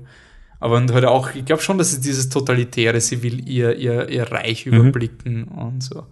Ähm, Cersei, wir, man sieht es im Trailer nicht so, aber eher in den, ähm, in den ähm, Promotion-Bildern. Sie hat irgendwie so eine Rüstung auch voll. an, die so, Outfit ist auch großartig, Evil genauso wie das von der Queen. Danny und von ihrer Armee. ähm, also sie ist sehr dunkel, die Danny ist auch sehr dunkel, es schaut sehr nach einer schwarzen Staffel Mhm. aus irgendwie. Und sie denkt, ich, ich schau, ich finde, sie schaut aus wie Charlize Theron in Snow White and the Huntsman. Also, und ich mag diesen Evil Queen-Effekt, also dieses, diese merkwürdige, Mhm. dieses festliche, was aber trotzdem ausschaut wie eine Rüstung, ist sehr cool. Ähm, ja, was man nicht so taugt, sind die neuen Lannister-Soldaten. aber Ja, schaut da- komisch aus. Darüber haben wir im letzten Podcast, den wir nie aufgenommen haben, zu viel geredet. Also machen wir weiter. Thronraum, Cersei. Jamie. Ähm, Jamie Shoutout. Ähm, jetzt können wir unsere Jamie-Spekulation machen. Nicola Castavaldo ist in der Rüstung von seinem, also von, also Jamie ist in der Rüstung von seinem Vater, Tywin, was mir extrem taugt hat, letzte Mhm. Staffel. Ähm, er will ja sein wie Tywin. Jetzt ist die Frage, Cersei und Jamie, diese Staffel. Ich habe eine Kiste Bier mit meinen Arbeitskollegen gewettet, dass sie beide drauf gehen. Beide gehen drauf. Ja, ich bin auch dabei. Ich bin auch dabei bei allen anderen, dass Jamie Cersei umbringen wird. Ja. Kingslayer, Kingslayer und Kinslayer ohne das G. Also und die Mad, Mad King Story durch eine Mad Queen wiederholt. Mhm. Ich glaube schon, dass das ziemlich genau so passieren wird. Dann ist Jamie auch der Valonqar aus der Prophezeiung. Also Das ist aber etwas, was zum Beispiel das Buchleser nur interessiert und nicht Serienschauer, oder? Das Weil hat die es Maggie gibt- in der Serie nicht gibt's Valonqar nicht. gesagt? Es gibt Okay. in, also zur Aufklärung in den Büchern gibt es eine Prophezeiung, das ist der Valon, Valonka, Valonka. Ähm, Cersei ist irgendwie er, erwürgen wird. Genau. Oder so, you will die at the hands of the Valonka. Ich Genau. glaube, das ist das. Und Valonka ist Smaller Brother. Und sie denkt deswegen im Buch, dass es der Tyrion ist. Aber der Jamie ist ein, Ein paar paar, Sekunden jünger oder Minuten Sekunden, ja. jünger als sie. Und das betonen sie oft. Also. Und deswegen ist es, und es wird, was ich ja cool finde an George R. R. Martin, seinen Prophezeiungen, es sagen keine, haha, das kam aus dem Nichts, sondern es ist eh so, ja, ich meine, wer soll die Cersei umbringen, wenn nicht Jamie? Also es gibt natürlich Theorien, Clegane Ball, dass der Valonka ein ganz ein anderer ist, weil es ein anderer kleiner Bruder sein kann. Es gibt auch die Theorie, dass es die Arya ist, weil es, es ist vielleicht, weil es geschlechtsneutral ist, dass es smaller Sibling ist und so bla bla bla. Also, aber das ist Fantheorie. Also ich glaube, es wird Sinn machen. Ich glaube nicht, dass der Jamie ein Happy End kriegen wird. Jamie will wieder mal das Richtige tun und wird wieder mal. Aber die Frage ist ob wirklich, ob er sich dann umbringt, weil er sagt ja ähm, in der fünften Staffel, I wanna die in the hands of the woman I love, sagt er zum Bronn. Ähm, die Frage ist, ob er sich danach ermordet, weil ich glaube halt nicht, dass der Das Jamie wäre so. nicht typisch Jamie. Ne? Ist, das wäre unehrenhaft, oder? Aber andererseits, ich würde es verstehen, wenn er sagt, hey Leute, ich habe jetzt den zweiten Mad King umgebracht und werde jetzt der Kinslayer sein, ich habe keine Lust mehr drauf. Vielleicht bringt er sie sterbend um. Also vielleicht ist er schon äh, äh, vergiftet worden, keine Ahnung, vielleicht wird zu Romeo und Julia mäßig. Das wäre eh cute. Oder meine Outside-Spekulation, ähm, er will, er genau den Flashback Ja, genau. zum Mad King. Cersei sagt, also Cersei verliert am Ende von der Staffel, King's Landing ist in den Händen von der Danny und die Cersei sagt, fuck all. burn them all, fuck it's es einfach ab. Sie hat ja in der Staffel 6 schon gezeigt, Mhm. dass sie Dinge in die Luft jagen kann. Ähm, Jamie will das verhindern, tut das auch und dann wird durch Danny King's Landing in die Luft gejagt. Genau, Drache. Drachenfeuer, entzündet dann das Wildfire und dann stirbt Jamie im Wildfire. Weil das muss ja passieren. Wir wissen ja aus einer Vision, dass King's Landing abgefackelt sein wird. Mhm. Also es wäre halt extrem traurig für Jamie. Ja, Also- also es wird mir auch leid tun, aber es wäre es wäre einfach, es wäre super Storyline insgesamt. Es wäre dann so ein erfolgreiches Storytelling, finde ich. Ich glaube auch, also ich wäre auch der Fan, weil ich hasse die. Jamie ist mein Lieblingscharakter in, in der ganzen Reihe Hm. und ich finde ihn so cool, weil er eben nicht dieser Hero ist. Er versucht's. Aber nur weil du es versuchst und es auch willst, heißt es ja nicht, dass die Welt es dir dankt. Hm. Und das finde ich unglaublich spannend vom Dramaturgischen und ich, ich, ich fände es irgendwie nicht billig, aber zu sehr Fanservice, wenn man ihm wirklich Ja. die Anerkennung gibt. Und ich glaube, es wäre unrealistisch, dass er die Anerkennung jemals kriegt. Also es ist leichter, ihn leichter oder besser, ihn als tragische Figur sterben zu lassen. Hm. Sorry für alle Jamie Brienne-Fans, aber ich glaube, das wird nichts Na, mehr. die hat was mit Tormund, das wissen Ah. wir eh schon seit, seit letzter Staffel. ähm, ja, wieder Evil Queen Cersei, haben wir eh schon gesagt. So, jetzt kommen wir zum Tyrion endlich mal. Ähm, sie sagt nämlich auch wieder Last Lannisters, the last ones who count. Mhm. Äh, interessantes Statement. Das heißt, sie weiß von Tyrion? Oder es, also glaubst, glaubst du, weiß sie, dass er auf der ihrer Seite ist, oder wird es eher so gegen Ende von, wenn sie sich wirklich aufeinandertreffen? So? Ich glaube, das wird erst später enthüllt für die Cersei tatsächlich, da wo Tyrion ist und was er macht. Aber sie hasst ihn auf jeden Fall jetzt schon. Er hat ihren Papa umgebracht. Und ich bin neugierig, ob es, das ist ja etwas, wo Serien und Buch komplett auseinandergehen. Äh, Buch Jamie ist Glaub- ja eigentlich im Guten auseinandergegangen. Nein, Nein, nein, nein. Jamie glaubt, dass Tyrion seinen Sohn umgebracht hat, dass er einen Joffrey umgebracht hat, weil Tyrion das behauptet in Genau. seinem Wahn. Und ähm, Buch Tyrion hasst Jamie, weil es da. Storylines gibt, die nie wieder nie kom- vorkommen sind in der Serie. Und ähm, in der Serie ist aber so, dass der Tyrion eigentlich gar keine negative Gefühle gegenüber Jamie hat. eigentlich. Mhm, stimmt. Und Jamie aber sehr wohl in Staffel 5 sagt, if, if I see him again, I will kill him because he killed my father. Mhm. Und ich bin nein, ob die Serie das vergisst oder ob das irgendwie ein Punkt ist oder ob sie sich einfach nie treffen. Ich glaube eher, sie treffen sich nie, was, also für mich ist immer so, wenn die Serie etwas Fundamentales ändert, wo Buchleser glauben, aber das wird ja nochmal, wenn sie sich Mhm. wieder treffen, dann ist für mich eher so ein, ah, okay, dann ist das nicht wichtig, so was mit Rob Starks Sohn passiert. Tyrion ist überhaupt, Tyrion ist zu eigenständig geworden, um noch irgendwie jetzt, wenn Tyrion und Jamie aufeinandertreffen würden, wäre es irgendwie erzwungen. Ich wüsste nicht, unter welchen, wie, wie das zustande kommen sollte. Weil Tyrion wird sicher nicht aufs Kampffeld gehen, Jamie wäre, wenn, dann am Kampffeld in der Außer es ist eine Verhandlung vor der Schlacht. Und Jamie als Mhm. Kommandant wird quasi ins Zelt von der Danny kommen, die Danny sitzt, weil sie ja gut Mhm. sitzen kann. Dann haben sie aber auch nur noch einen Abschied wahrscheinlich, bevor irgendwas in King's Landing passiert, wo Jamie dann drauf geht tatsächlich. Eben das, wovon wir gerade gesprochen haben. Äh, Tyrion ist schon safe, oder? Für Ich, ich bin mir nie sicher. Ich bin mir seit letzter Staffel nicht mehr sicher bei Tyrion. Ich glaube mittlerweile, er ist Endgame. Er wird in der letzten Staffel dabei sein. Vielleicht sogar insgesamt überleben. Ist ein typischer Fan-Favorite, der einfach für ihn überlebt. Aber ich hätte ihm schon längst zutraut, dass er stirbt, wenn er nicht bald was macht, wünsche ich es mir auch ein bisschen, dass er zumindest irgendwie spektakulär stirbt, weil im Moment finde ich ihn ziemlich fad, muss ich ehrlich sagen. Er trinkt und er weiß Dinge, ganz toll.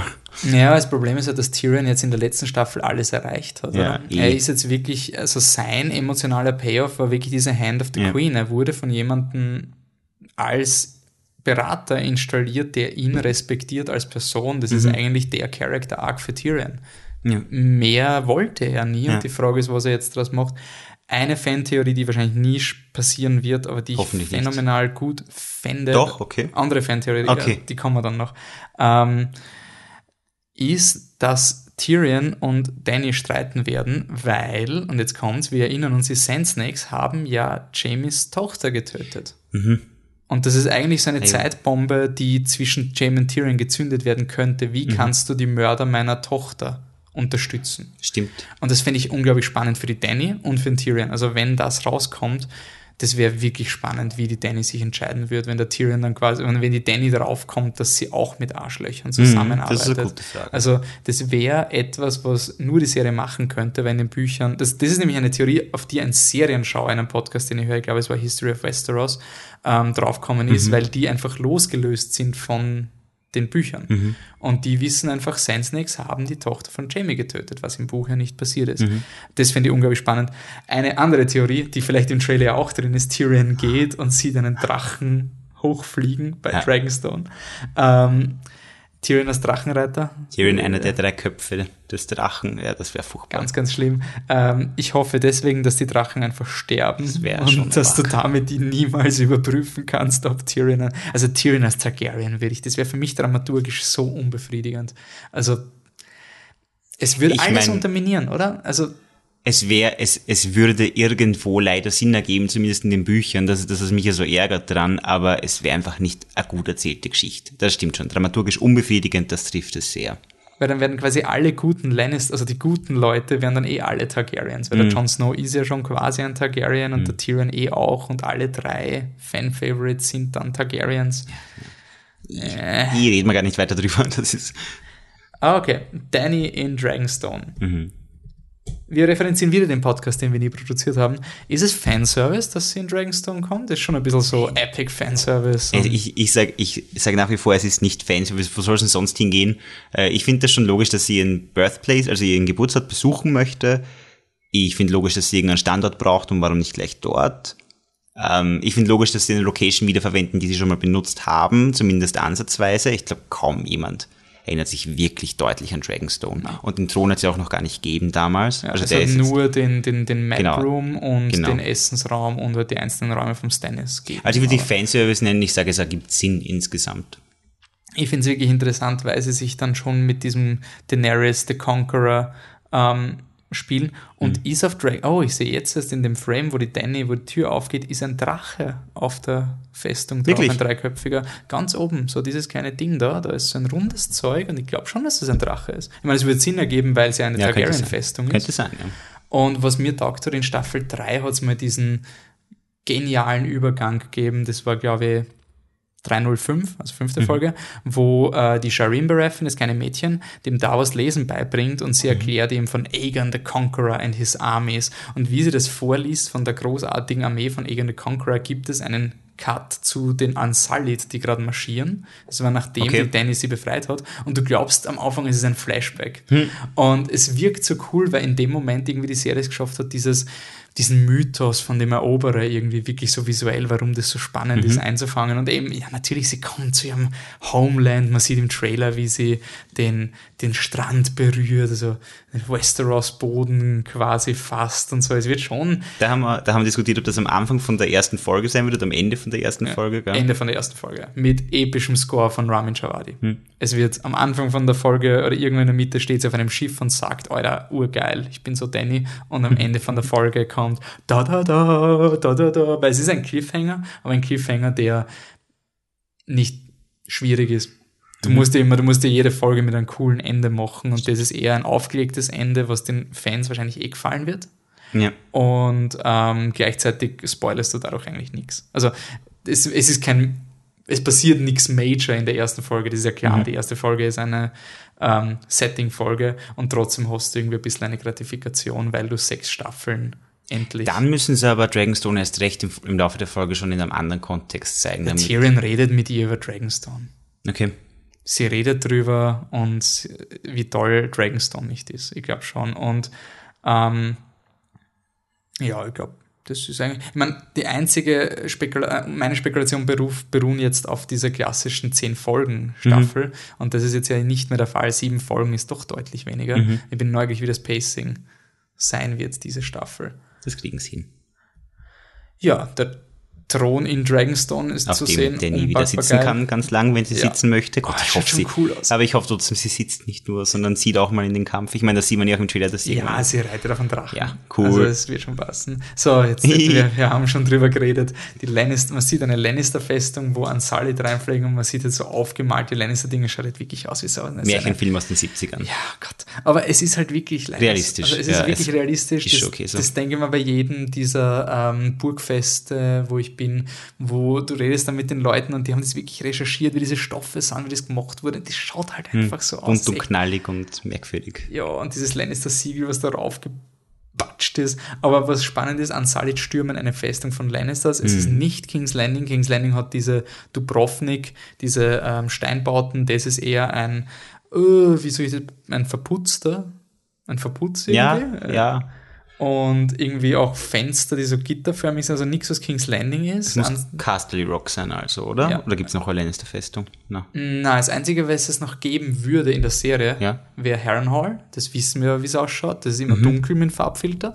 Und ähm, ansonsten ist in der Serie, ich weiß, ich weiß nicht, Duskendale oder keine Ahnung, es wird schon was Wichtiges sein. Und es würde irgendwie Sinn machen, dass die Danny Castle Rock Ja. stürmt. Also quasi, dass sie den Lannisters die Heimatstadt Und es wird Zeit, dass wir Castle Rock mal sehen, tatsächlich, ja. Genau, ich habe in Staffel 3, dadurch, dass ich die Bücher nicht gelesen habe, hier wirklich glaubt, Rob, Rob Stark geht nach Castle Rock. Mhm.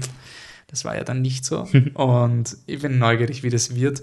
Ähm, aber die Frage ist, wenn sie Castle Rock stürmen, ist, wie Wer ist dort? Ist Jamie dort? Wäre irgendwie der Einzige, weil Kevin ist tot, alle Mhm. Lannisters sind tot, die wir kennen. Ähm, oder er muss es wieder einnehmen. ja. Jamie ist ja ganz gut darin. Festungen wieder er einzunehmen.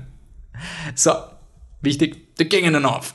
Uh. Er ist der King in the North in einem Shot, der ausschaut wie in Wie Staffel, Staffel 6. sechs, ja, wirklich. fast das gleiche, ist aber anscheinend ein neuer Shot oder sie haben es reused, aber ich gehe davon aus, wenn wir diesen Shot sehen, dass es ein Shot der Staffel 7 ist. Mhm. Äh, Jon Snow ist der King in the North und er norft halt herum und Mhm. ähm, gehen wir mal zuerst zu John Danny, bevor wir zu Sansa gehen, oder? Mhm. Von den Fragen. Ähm, Spekulation, John Sam hat in Staffel 5 zu Stannis gesagt, hey, Dragonglass ist urgeil gegen Mhm. White Walker und das tötet ja White Walker, das wäre relativ mittelleibend. Woraufhin Stannis gesagt hat, hey, Dragonstone, die Festung, von der ich komme, da ist unendlich viel Dragonglass. Mhm. Danny ist in Dragonstone, das wäre irgendwie die Möglichkeit, den John oder Davos oder Sansa oder Hund Ed äh, irgendwie dorthin zu schicken als Verhandler, ohne dass sie wissen, dass die Danny dort ist. Es wäre quasi in Folge 1 hättest du schon so, wir gehen jetzt nach, ah, so, so führen sie Ah Dragonstone ja, voll. ein, haha. Selbstverständlich. Sie führen in Folge 1, sagen sie, wir gehen nach Dragonstone. Das wäre ur. Das, sowas liebe ich an Game of Thrones, wenn sie das machen, dass du etwas einführst, wo du nicht damit rechnest, dass das. Sie reden über Dragonstone, sie haben einen Grund. Nach Dragonstone und zu gehen, das ist tatsächlich. logisch. Und dann kommst du auf, aber eigentlich war der Dialog nur da, damit Mhm. wir wissen, wo Danny quasi landet. Aber es wäre quasi für die zeitliche Komponente logisch, dass sie den Jon Snow schnell hinschicken, ohne dass er jetzt auf die Danny wartet. Und Aber geht John selbst, das wäre dann ein bisschen viel Konfrontation auf einmal, wie wir nachher feststellen werden, nicht? ansonsten, wer geht Davos? Wäre auch, Melisandre ist ja auch dort. Also das wäre Aber die ist ja nicht von Jon Snow geschickt. Also die, die wird, die kommt Ja, später. eben, glaub aber sie, sie wollen, John hätte gesagt, ich bringe dich um, wenn ich dich nochmal sehe, zu Melisandre. Ach so, meinst Das wäre du. ein bisschen sehr viel Konfrontation auf oh, einmal, muss ja. ich sagen. Naja, aber dann hätte Danny wenigstens endlich Action. Ja, stimmt. Also, ähm, sie könnten den Davos vorschicken, aber dramaturgisch, was wir da machen, er wird hingehen und sagen, wow, Stannis, Stannis, Stannis Mhm. und wird irgendwie sagen, the true enemy is in the north oder sonst was. Und dann müsste John eh wiederkommen. Weil und Danny reitet dann mit und geht zur Wall. Und das ist dann Folge 3 oder so. Und sie treffen an der Wall aufeinander. Und Danny sieht einmal, was echt abgeht im Westeros. dann ist halt die Frage wirklich, wovor, was ich nicht ch- check, wie wollen sie das machen? Also wenn die Staffel und der Trailer, ich meine, sie reden zwar von den White Walkers, aber 90% des Bildmaterials sind Lannisters Ja. und, und, und Targaryens. Es schaut schon eher aus, aus diese Konfrontationen, wenn die Dany in, in den Norden geht, dann würde sie eigentlich dort bleiben müssen, weil das das Wichtige ist. Dann würde sie niemanden mehr interessieren mit. Außerdem wäre es ein bisschen viel herumreisen für sie. Ich meine, sie hat Drachen, sie kann einfach fliegen. Sie kann Ja. so einen Luna-Moment aus Harry Potter haben und sagen, einfach, wir fliegen und dann fliegen sie überall hin. Aber Ähm, ich weiß nicht, ich glaube schon, dass sie eher die Danny jetzt mal als Herrscherin machen will und sie Mhm. ihr quasi diesen Kontext von der größeren Mhm. Krieg eher mal vorenthalten wollen. Weil ich finde zum Beispiel John und Danny, sie könnten jetzt gegeneinander kämpfen, aber sie haben eigentlich gar keinen ist Grund. halt Frage, also sie haben ja. gar keinen Grund, außer wenn der John sagt, Hilfe uns, die Danny sagt, okay, ihr müsst von mir niederknien, sagt der John so, we do not kneel. Mhm. Und das war's wieder. Aber sie hätten eigentlich nur sie müssen zusammenarbeiten, also sie müssen gegen die Danny kämpfen. Oder sie schlägt den John aus in dieser Staffel. Mhm. Und nächste Staffel, wenn sie dann in den Norden kommt, die Danny, nachdem sie die Cersei besiegt hat, ist der Mhm. Jon Snow dieser Typ, hey, du hast uns nicht geholfen. Naja, ich hoffe, ich hoffe einfach nur, dass sie nicht irgendwie draufkommen, dass sie beide Targaryen sind und dann deswegen heiraten und Targaryen-Babys machen. Das ist eine Nummer 1 Fantheorie, oder?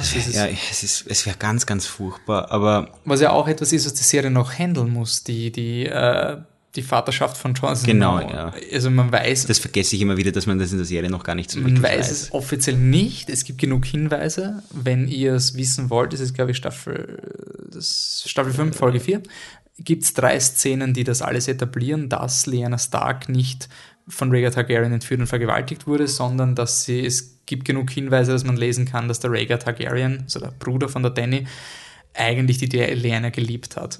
Und damit wäre Jon Snow eigentlich auch ein Thronfolger. Ich meine, da kann man jetzt über das Juristische streiten. Er ist in keiner offiziellen Heirat. Also ist er eigentlich ein Bastard. Aber es wird auf jeden Fall spannend. Ich glaube schon, dass sie es in der Serie erst noch etablieren werden. Also ich glaube schon, dass sie sagen werden, hey, deine, dein Bruder Rhaegar Targaryen war so leibend. Rhaegar Targaryen, Rhaegar Targaryen. Also sie werden in den ersten zwei Folgen so oft Rhaegar Targaryen sagen, dann, dann wird der Bran oder irgendwer draufkommen.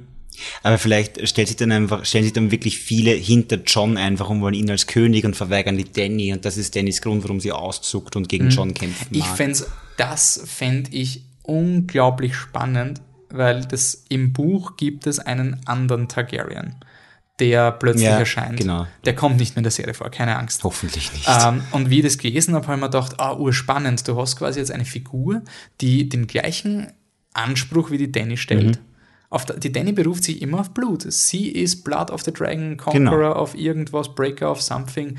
Ähm, das, das ist alles, was sie sich beruft, ist immer dieses Recht. Sie sagt ja auch im Trailer, I was born to rule the Seven Kingdoms. Und wenn genau jemand kommt, der diese Rhetorik entkräftet, fände ich es vom Fantasy-mäßigen spannend, dass endlich diese blöde Erbschaftsfolge ausgehebelt wird. Also dass auch die Danny an diesem Stolz scheitert. Oder dass sie zumindest anfangen zu erkennen, hey, Blut ist nicht das Hauptargument, sondern eher Kompetenz. Aber ich fände es halt irgendwie schon spannend, wenn sie das erst draufkommt, nachdem es ihr verwehrt wird.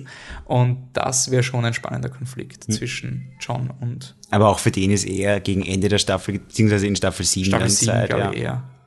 Ähm, okay, aber auf jeden Fall spannend. Und wovon ich keine Ahnung habe, wie es weitergeht, Littlefinger und Sansa. Ah, ich freue mich voll auf die beiden. Littlefinger sagt, your, bro your father and brother are gone and your, your here is down.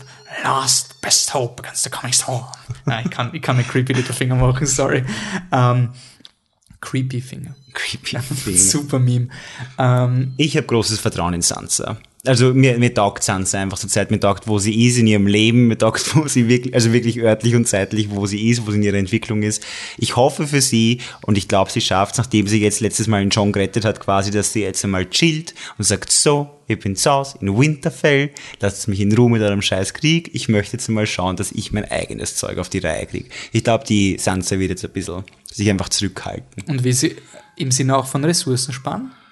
Also, dass sie einfach sagt, diese Kriege kosten zu viel und es bringt keinem was. Also, dass sie wirklich nicht pazifistisch Das nicht, unterwegs nein, nein, ist, aber dass sie jetzt sagen, nicht sich in einen nutzt Krieg stürzt. wirklich nichts. Ja, also es hat keinen Sinn. Ich meine, der Littlefinger wird, sie wird im Endeffekt draufkommen, dass Littlefinger, darüber haben wir auch gesprochen das letzte Mal, glaube ich, beim Podcast, den wir nie aufgenommen haben, äh, dass das Littlefinger ja ihren Vater betrogen hat, oder? Das weiß sie ja noch. Genau, nicht. das weiß sie in der Serie. Sowohl in der Serie als auch in den Büchern nicht. Ich glaube, das wird sie aus diesem Stupor ein bisschen lösen, aber ich glaube, sie wird jetzt einmal zwei, drei Folgen einfach sagen, eure Leute, was macht sie da eigentlich für einen Blödsinn und wird einfach im Winterfell, Winterfell rumhocken. Und das freue ich mich schon.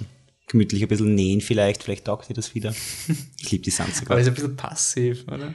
Na, eigentlich nicht. Wenn du dich aktiv dagegen entscheidest, an so einem dämlichen Krieg mitzuwirken, der einfach niemandem was bringt, wo eh alle sterben werden, weil es keinen Sinn hat. Und sagen, ähm, was macht sie da, da drüben, diese White Walker-Leute, von denen ihr so Angst habt? Wie wär's, wenn wir gegen die was machen? Da kommt eine Frau mit Drachen, können wir uns bitte mit der vereidigen und gegen die White Walkers kämpfen? Und wenn dann alle sagen, nein, wir müssen die Cersei besiegen, sagt sie, ja, okay, dann macht's doch, was wollt's. Ich glaube, die Sansa wird jetzt ziemlich cool sein. Ähm, was auch noch ist mit Sansa, ähm, eben, wie erfährt sie das, dass ihr Vater getötet wurde auf Mittelfinger? Gibt es die Theorie, dass der Hound Mhm. nach Winterfell kommt? Und das ihr sagt, ja. Weil der Hound war in der ersten Staffel dort vor Ort und das wäre eigentlich recht aufgelegt, außer der Hound trifft natürlich die Arya, das wissen wir nicht. Ähm, okay, dann endlich wieder mal ein bisschen was im Norden. Ein Tor geht auf das Tor von der Wall, wo wir im Podcast, den wir nie aufgenommen haben, wo ich draufgekommen bin. Das ist so das hat immer schon so ausgeschaut. Die, diese Stachelnmember, Ja. die auf dem Boden. Das interessiert wahrscheinlich niemanden außer uns, die den Podcast jetzt gerade ein zweites Mal durchsprechen. So, Jetzt wird spannend. äh, das lassen wir noch. Teaser. Ah, Vieren okay. steht im, im Feuer. Okay. Wird dann nachher nochmal kommen. Und was wir auch schon besprochen Melisandre. haben, Melisandre Die, ist wo ich auch sehr neugierig bin, ob sie jetzt bei Danny sagen wieder, ah, mein neuer Azor Asai, ich freue mich so, ich habe doch recht gehabt, ich habe mich nur schon wieder geirrt.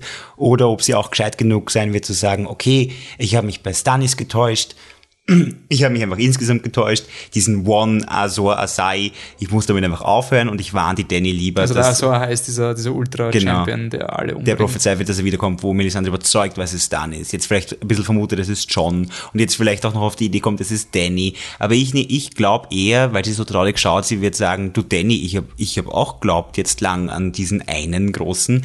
Ich bin mir nicht mehr so sicher. Beruhig dich ein bisschen, bevor du irgendwie leichtfertig handelst. dramaturgisch, wie geil wäre das, dass die Person, die vor Prophezeiung, äh, die dann quasi da, dazu führt, dass die Danny eine andere Perspektive hat Mhm. von diesem ganzen Messias-Komplex, ist die Person ist, die staffellang den Messias gesucht hat. Also vom Dramaturgischen viel spannender, als wenn sie Jetzt nochmal, wird. ja. Na, ich fände das auch cooler. Ich, ich würde mich für die Melisandre freuen, wenn sie auch dazugelernt hätte ein bisschen. Plus, es wäre vielleicht wirklich spannend, es ist in Staffel 6 schon angekündigt worden, dass, dass die Danny ein bisschen, also der Tyrion im Namen von der Danny ein bisschen einen Deal with the Devil gemacht hat, indem er die Fundamentalisten eingeladen hat. Und in einer Serie, die das sogar aktiv anspricht, Varys sagt, hey, Alter, du hast jetzt Ordnung, aber Fundamentalisten. Und in einer anderen Storyline zeigt, wie furchtbar es ist, wenn man diesen Fundamentalisten zu viel Macht gibt der spreche ich Kompetenz zu, dass sie das weiß, dass das nicht gut ist. Und jetzt wäre es halt irgendwie spannend, wenn die, nicht nur, dass sie mit der Danny redet, sondern dass die, dass die, ähm, ich meine, sie, die Melisandre kann ja aufgenommen werden als Priesterin. Das ist ja völlig logisch, dass, dass man sie da aufnimmt. Und ähm, ja, dass sie dann mit dieser ganzen Sekte wieder Kontakt aufnimmt und dann aber die Stimme der Vernunft ist, wäre sehr spannend. Äh, ich hoffe immer, dass es keinen eindeutigen Retter gibt. Also diesen einen Azor Ahai, der so super ist. Also wenn man sich diese Legende anschaut, der hat seine Frau umgebracht, um ein brennendes Schwert zu kriegen. Das, das ist aus irgendeinem Grund lobenswert. Und das führt dann halt zu so Fundamentalisten, die dem Stannis sagen, hey, bring deine Tochter um, das ist sicher urleibend. Also da glaube ich halt auch, dass die Serie ein bisschen weiß, dass das jetzt nicht so leibend ist. Und eben, wenn sie dann den definitiven Erlöser hätten in der Danny, dann wäre das ein bisschen ein Betrug an Ja. der ganzen Komplexität von der Geschichte. Also hoffen wir, dass sie da ist. Ähm, dann sehen wir wieder Beyond the Wall oder zumindest in der Nähe von der Wall ähm, Leute, die herumrennen mit einer Fackel oder irgendwas, who knows. Und ähm, ja, also ich schätze mal, es gibt wieder diese eine Money-Shot-Folge im Norden, wo Eisspinnen kommen oder irgendwas. Ja, hoffentlich kommen. kommen die also Eisspinnen es, es mal. muss jetzt irgendwas, also es wird diese eine Folge geben, die wird, glaube ich, nicht das Staffelfinale sein, weil das ist dann, das Staffelfinale wird Cersei, Mhm. glaube ich. Aber wir haben in der Staffel 5 haben wir Hard Home gehabt, das war diese Shit is Going Down Folge mit dem Eiskönig. Und äh, in der Staffel 6 haben wir die Szene mit Bran gehabt, Mhm. wo der Winter da war. Also es gibt in jeder, jeder Staffel gibt es diese eine Folge, die uns zeigt, hey, bisschen Money haben wir schon und irgendwann kommen wir mal, versprochen. In ferner Zukunft. Ich weiß nicht, worum es geht, aber ich schätze mal, es wird auch sowas sein. Ja, Ich, ich habe aber derzeit kein Verständnis, warum sie in den Norden gehen sollten. Also wieso sie nicht sich hinter der Mauer zusammenkauern sollten und einfach warten. vielleicht geht eben eine Gruppe nach Dragonstone Dragonglass suchen und John geht aber in den Norden Dragonglass suchen oder so. Aus irgendeinem Grund. Ja, aber das ist auch so ein bisschen unbefriedigend, oder? Dass du quasi eine Gruppe haben ein solides Ziel, wo du weißt, die finden Dragonglass und die andere macht das Gleiche. Oder wieder mal Benjen suchen. Das hast du auch schon Ja, angedeutet. aber das, das hat ja das letzte Mal auch nicht gut geendet. Naja. Und wir wissen ja schon, wo Benjen ist. aber John nicht, oder? Ach so, du meinst, weil Bran Ja. jetzt zur Wall kommt und sagt, hey Leute, Ja. Zombie-Onkel ist da. Ähm, Irgendwie so. Jo, Kann man nicht mehr drüber spekulieren eigentlich. Sie gehen halt gerade in das den Norden. Einzige, was wir ja. spekulieren können, ist noch, weil er kommt nicht im Trailer vor, wir haben aber, es gibt Promotion-Material, wo man Bran Stark sieht. Mhm. Ähm, kommt er zur Wall und zerstört die Magie der Wall. Das war ein großes Diskussionsthema im gute Frage. Podcast, der nie aufgenommen wurde. Ähm, das klingt so episch. Der Podcast that never was. ähm, du fändest es gut, oder? Naja, mehr oder weniger. Es kommt davon, wie es passiert. Es ist ja so, dass, jo dass Bran vom, vom Ice King, Night King, Night King, berührt worden ist und deswegen konnten die White Walkers dann in die Höhle eindringen, die vorher magisch beschützt war. Ja. Und die Frage ist, wenn Bran jetzt durch die Wall geht, zerstört er dann auch tatsächlich die beschützende Magie von der Wall und die White Walkers können über die Wall und ist Bran schuld, dass er ähm, da, dass Westeros untergeht. Und du hast dann eingeworfen, das wäre halt ein bisschen zart, wenn der böse Plan des Bösewichts aufgrund dieses Zufalls passiert. Und wüsste Bran das nicht eh von seinem Lehrer, von seinem 2000 Beziehungsweise es wär, also man könnte es schon argumentieren mit, das ist der Grund, warum es so lang dauert, Mhm. weil es quasi, sie versuchen das immer und es sind eben solche unglaublich schwierigen Zusammenhänge, dass das halt Mhm. nicht so leicht passiert. Aber ich, ich würde dann die Autorität des, des Free-Eyed Raven in Frage stellen, wenn er das weiß. Warum sagt er dann zum Bran, come beyond the wall? Da gibt es eben zwei Möglichkeiten. Erstens, er wollte sicher einen Ersatz, weil nach 3000 Jahren Arbeit ist er einfach Stepper oder äh, nicht wirklich literally 2000, aber halt nach so langer Arbeit, du aber willst er ist einen Ersatz. 1000 Jahre alt in der ja, eh, Serie. Eh. Und er- will dann halt einen Ersatz und deswegen holt er wen. Und es gibt ihm auch die. Möglichkeit, das Dick-Move. so egoistisch darf man sein, nach 1000 Jahren Arbeit die Arbeit abgeben. Aber was ich noch besser fände, ist, wenn er es im Bran eh erzählt hat, sie haben es nur uns nicht zeigt und der Bran sagt, während die Mira auf die Wall zurennt, Mira bleibt stehen, wir dürfen da nicht durch, sonst können die White Walkers durch und die Mira entscheidet aber, um den Bran zu retten, trotzdem durch die Wall zu gehen. Fände ich okay. Oder es ist quasi so eine Zeitbombe, ähm, dass der Bran am Anfang das sagt, Mhm. ich darf nicht durch. Und dann in der Mitte von der Staffel müssen sie aber durch, Mhm. um irgendwelche Informationen zu sagen. Und das ist dann quasi. Also wenn es irgendwie, so Irgendwie ist, aber so. ich fände es ein bisschen, wenn du, wenn die Mirror ihn durchzieht, dann nimmst du die Verantwortung von der Figur. Dann ist das klassische Comicbuch, ich habe es eh gesagt, aber wer anders hat dann den Fehler gemacht. Aber ich als Held hätte keine falsche Entscheidung Mhm. getroffen. Die Frage ist- ist, halt auch, kann der Bran durch, ohne die Magie zu zerstören? Ist das überhaupt möglich? Ist das eine andere Magie, als in der Höhle gewesen ist? Weil sonst müsste Bran einfach wirklich beyond the wall bleiben, was ja auch okay wäre. Das wäre dann halt die Erklärung dafür, warum der Bran niemals wieder die Wall überquert. Ist auch okay. Nur, und vielleicht muss deswegen John in, in den Norden gehen, um Bran, um zu Bran zu kommen. Schickt der Bran eine Vision? Ich Oder glaube so? schon, dass irgendwas mit diesem Netzwerk auch kommen wird. Ja. Also ich glaube schon, dass der Brian irgendwas machen wird, Tree-mäßig, Mhm. das mit der Sansa-Rede, dass sie, dass sie die Arya vielleicht, Ja.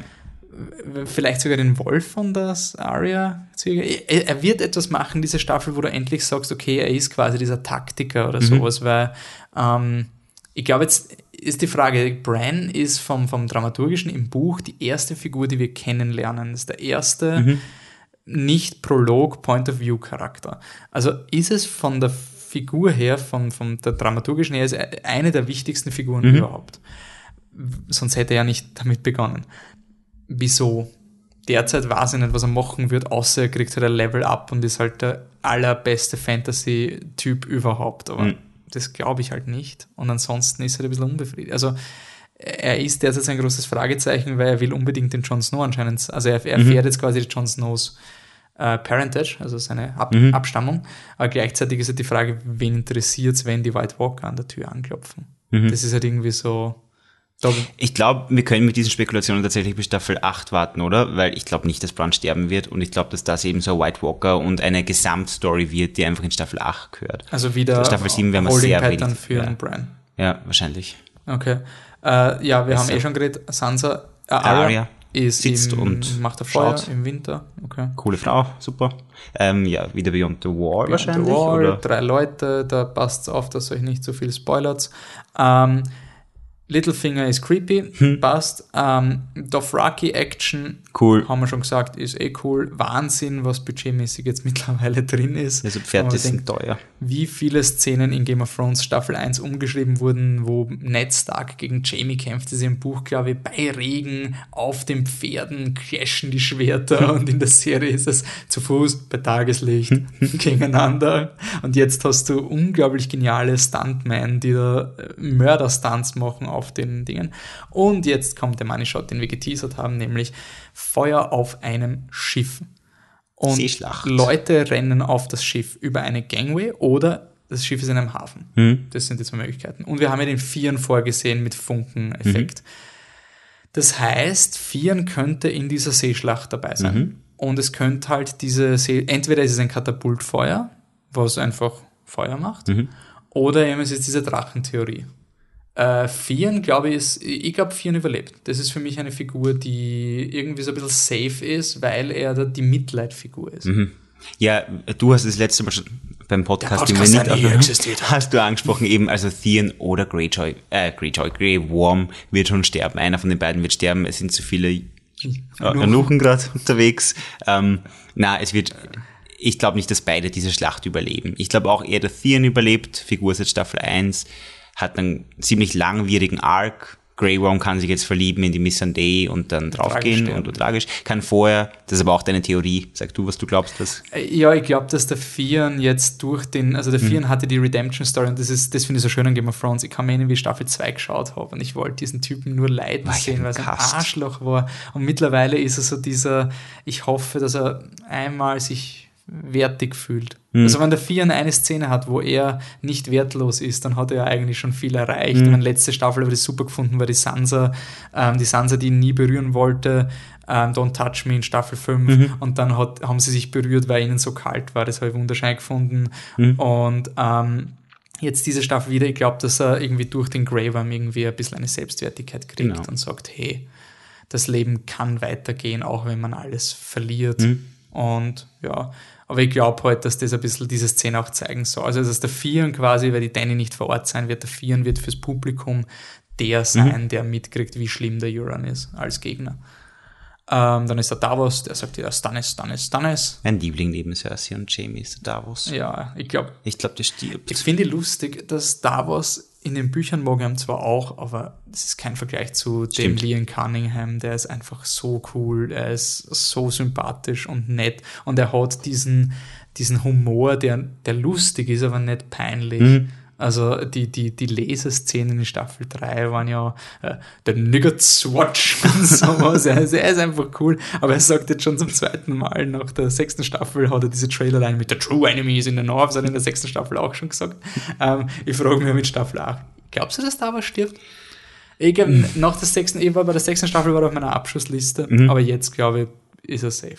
Ja, aber mh, was soll er denn machen? Cool Hand sein. of the King sein? Hand Cool of, sein. Okay.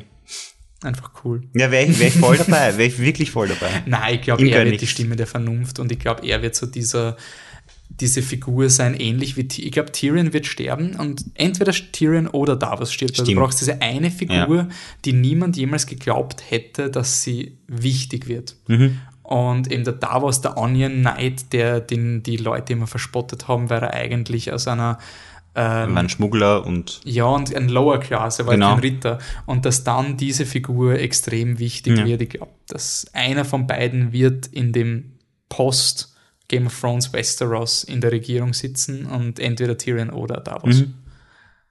Und ich glaube, Tyrion stirbt. In Staffel 8. Ja. Jo, ähm, Danny und Tyrion schauen hinaus. Also, na, schauen auf die Karte. Mhm. Gut, ja, schön. Der Mountain hat auch ein Upgrade bekommen mit einer neuen Rüstung. It out. Clegane Bowl, der Mountain versus der Hound, irgendwann wird es passieren. Schauen wir.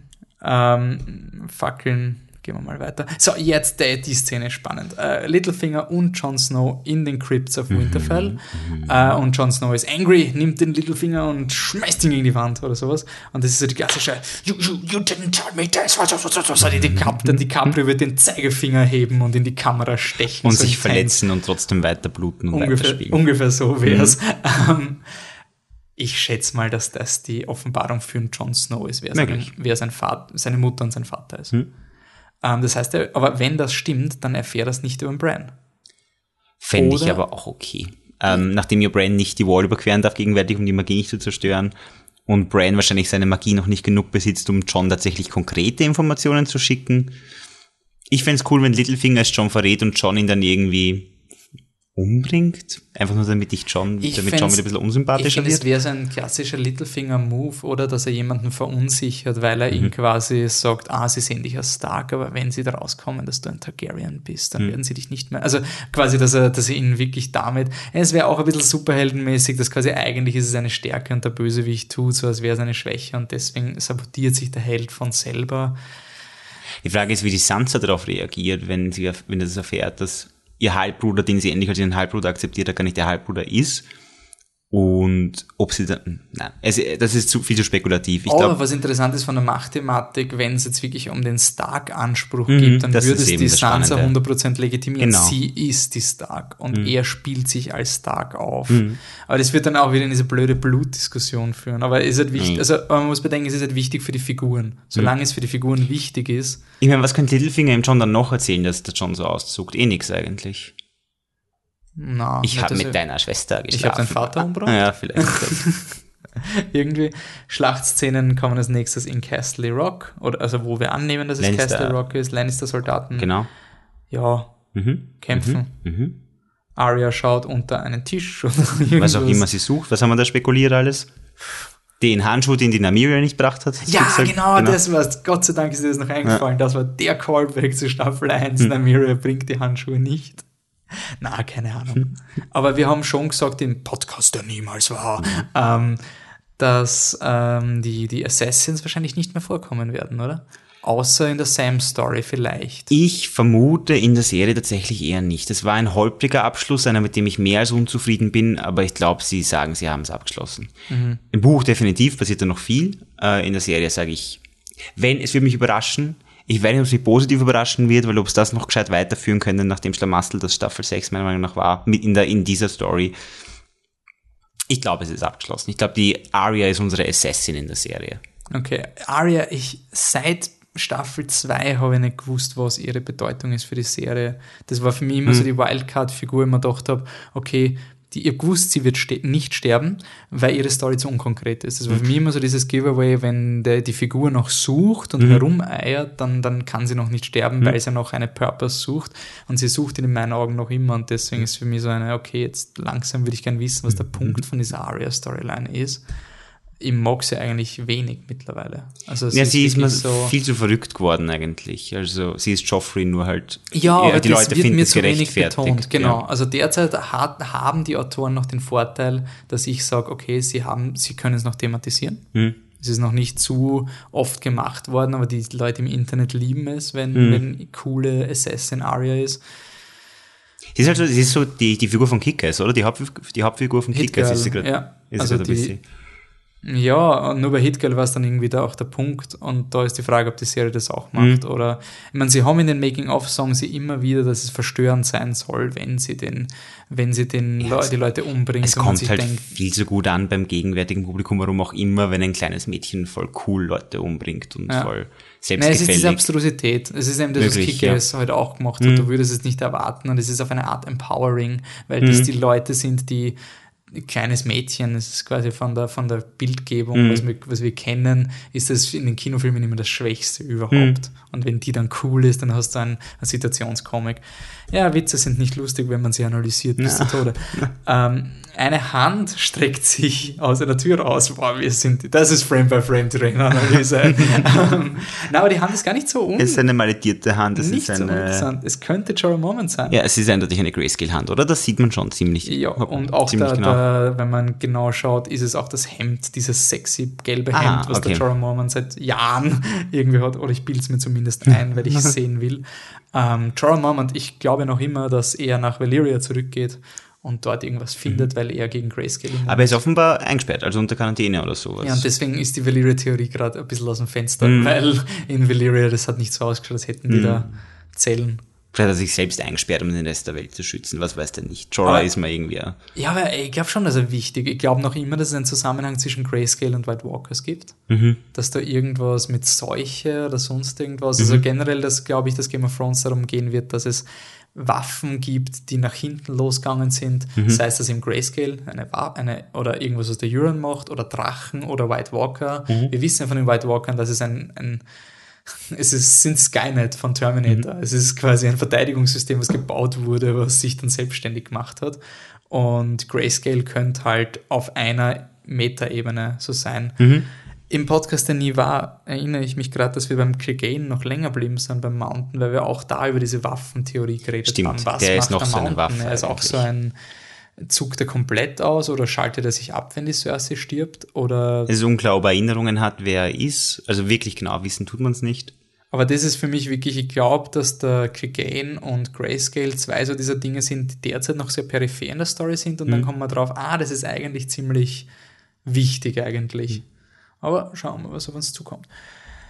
Metzel Action Dothraki, Metzel Action Dothraki, eh cool, badass. Jon Snow Rennt rennt im, im Norden, oder? im Norden Ja. ohne gezücktes Schwert, interessanterweise in einer Wild, also nicht Wildlings, aber es schaut aus wie eine Mischung, was ich wieder mal vom Costume-Design loben muss, eine Mischung aus diesem, diesem Stark-Fell, was er in Staffel 6 gekriegt hat. In Staffel 6 haben sie ihn ja, das war ja visuell, hat mir das so Spaß gemacht.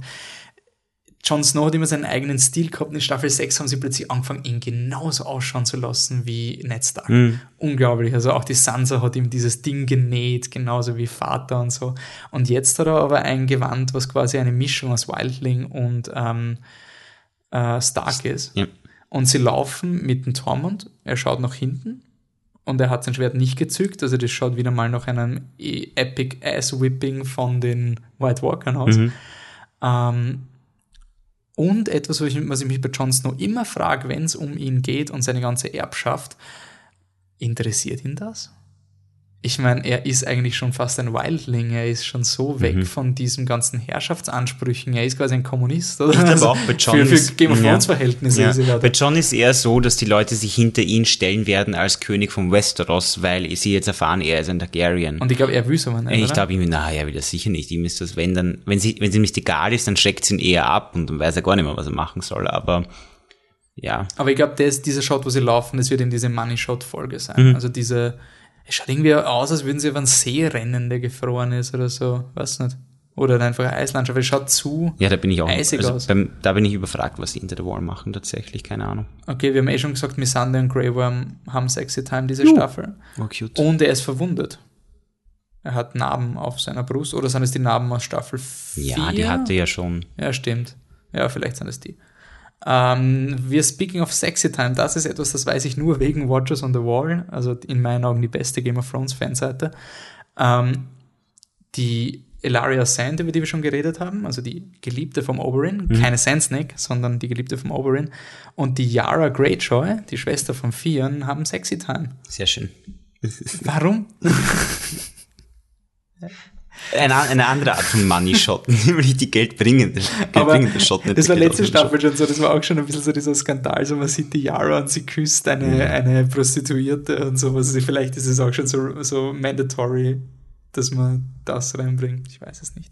Naja, du, du hast ja spekuliert und ich stimme zu, vielleicht ist das irgendwas, was irgendein Spe Plan, irgendein Plan von der Elaria. Vielleicht will sie mal, mal, wieder wen umbringen einfach. Aber sie sind ja auf der gleichen Seite. ja eh, sind aber vielleicht, Linie, vielleicht ist davor ein kleiner Konflikt und der artet irgendwie aus oder die Elaria traut den Greyjoys nicht Mhm. aufgrund Hintergrundgeschichte oder weil der Euron halt eigentlich auch ein Rager ist oder was weiß ich.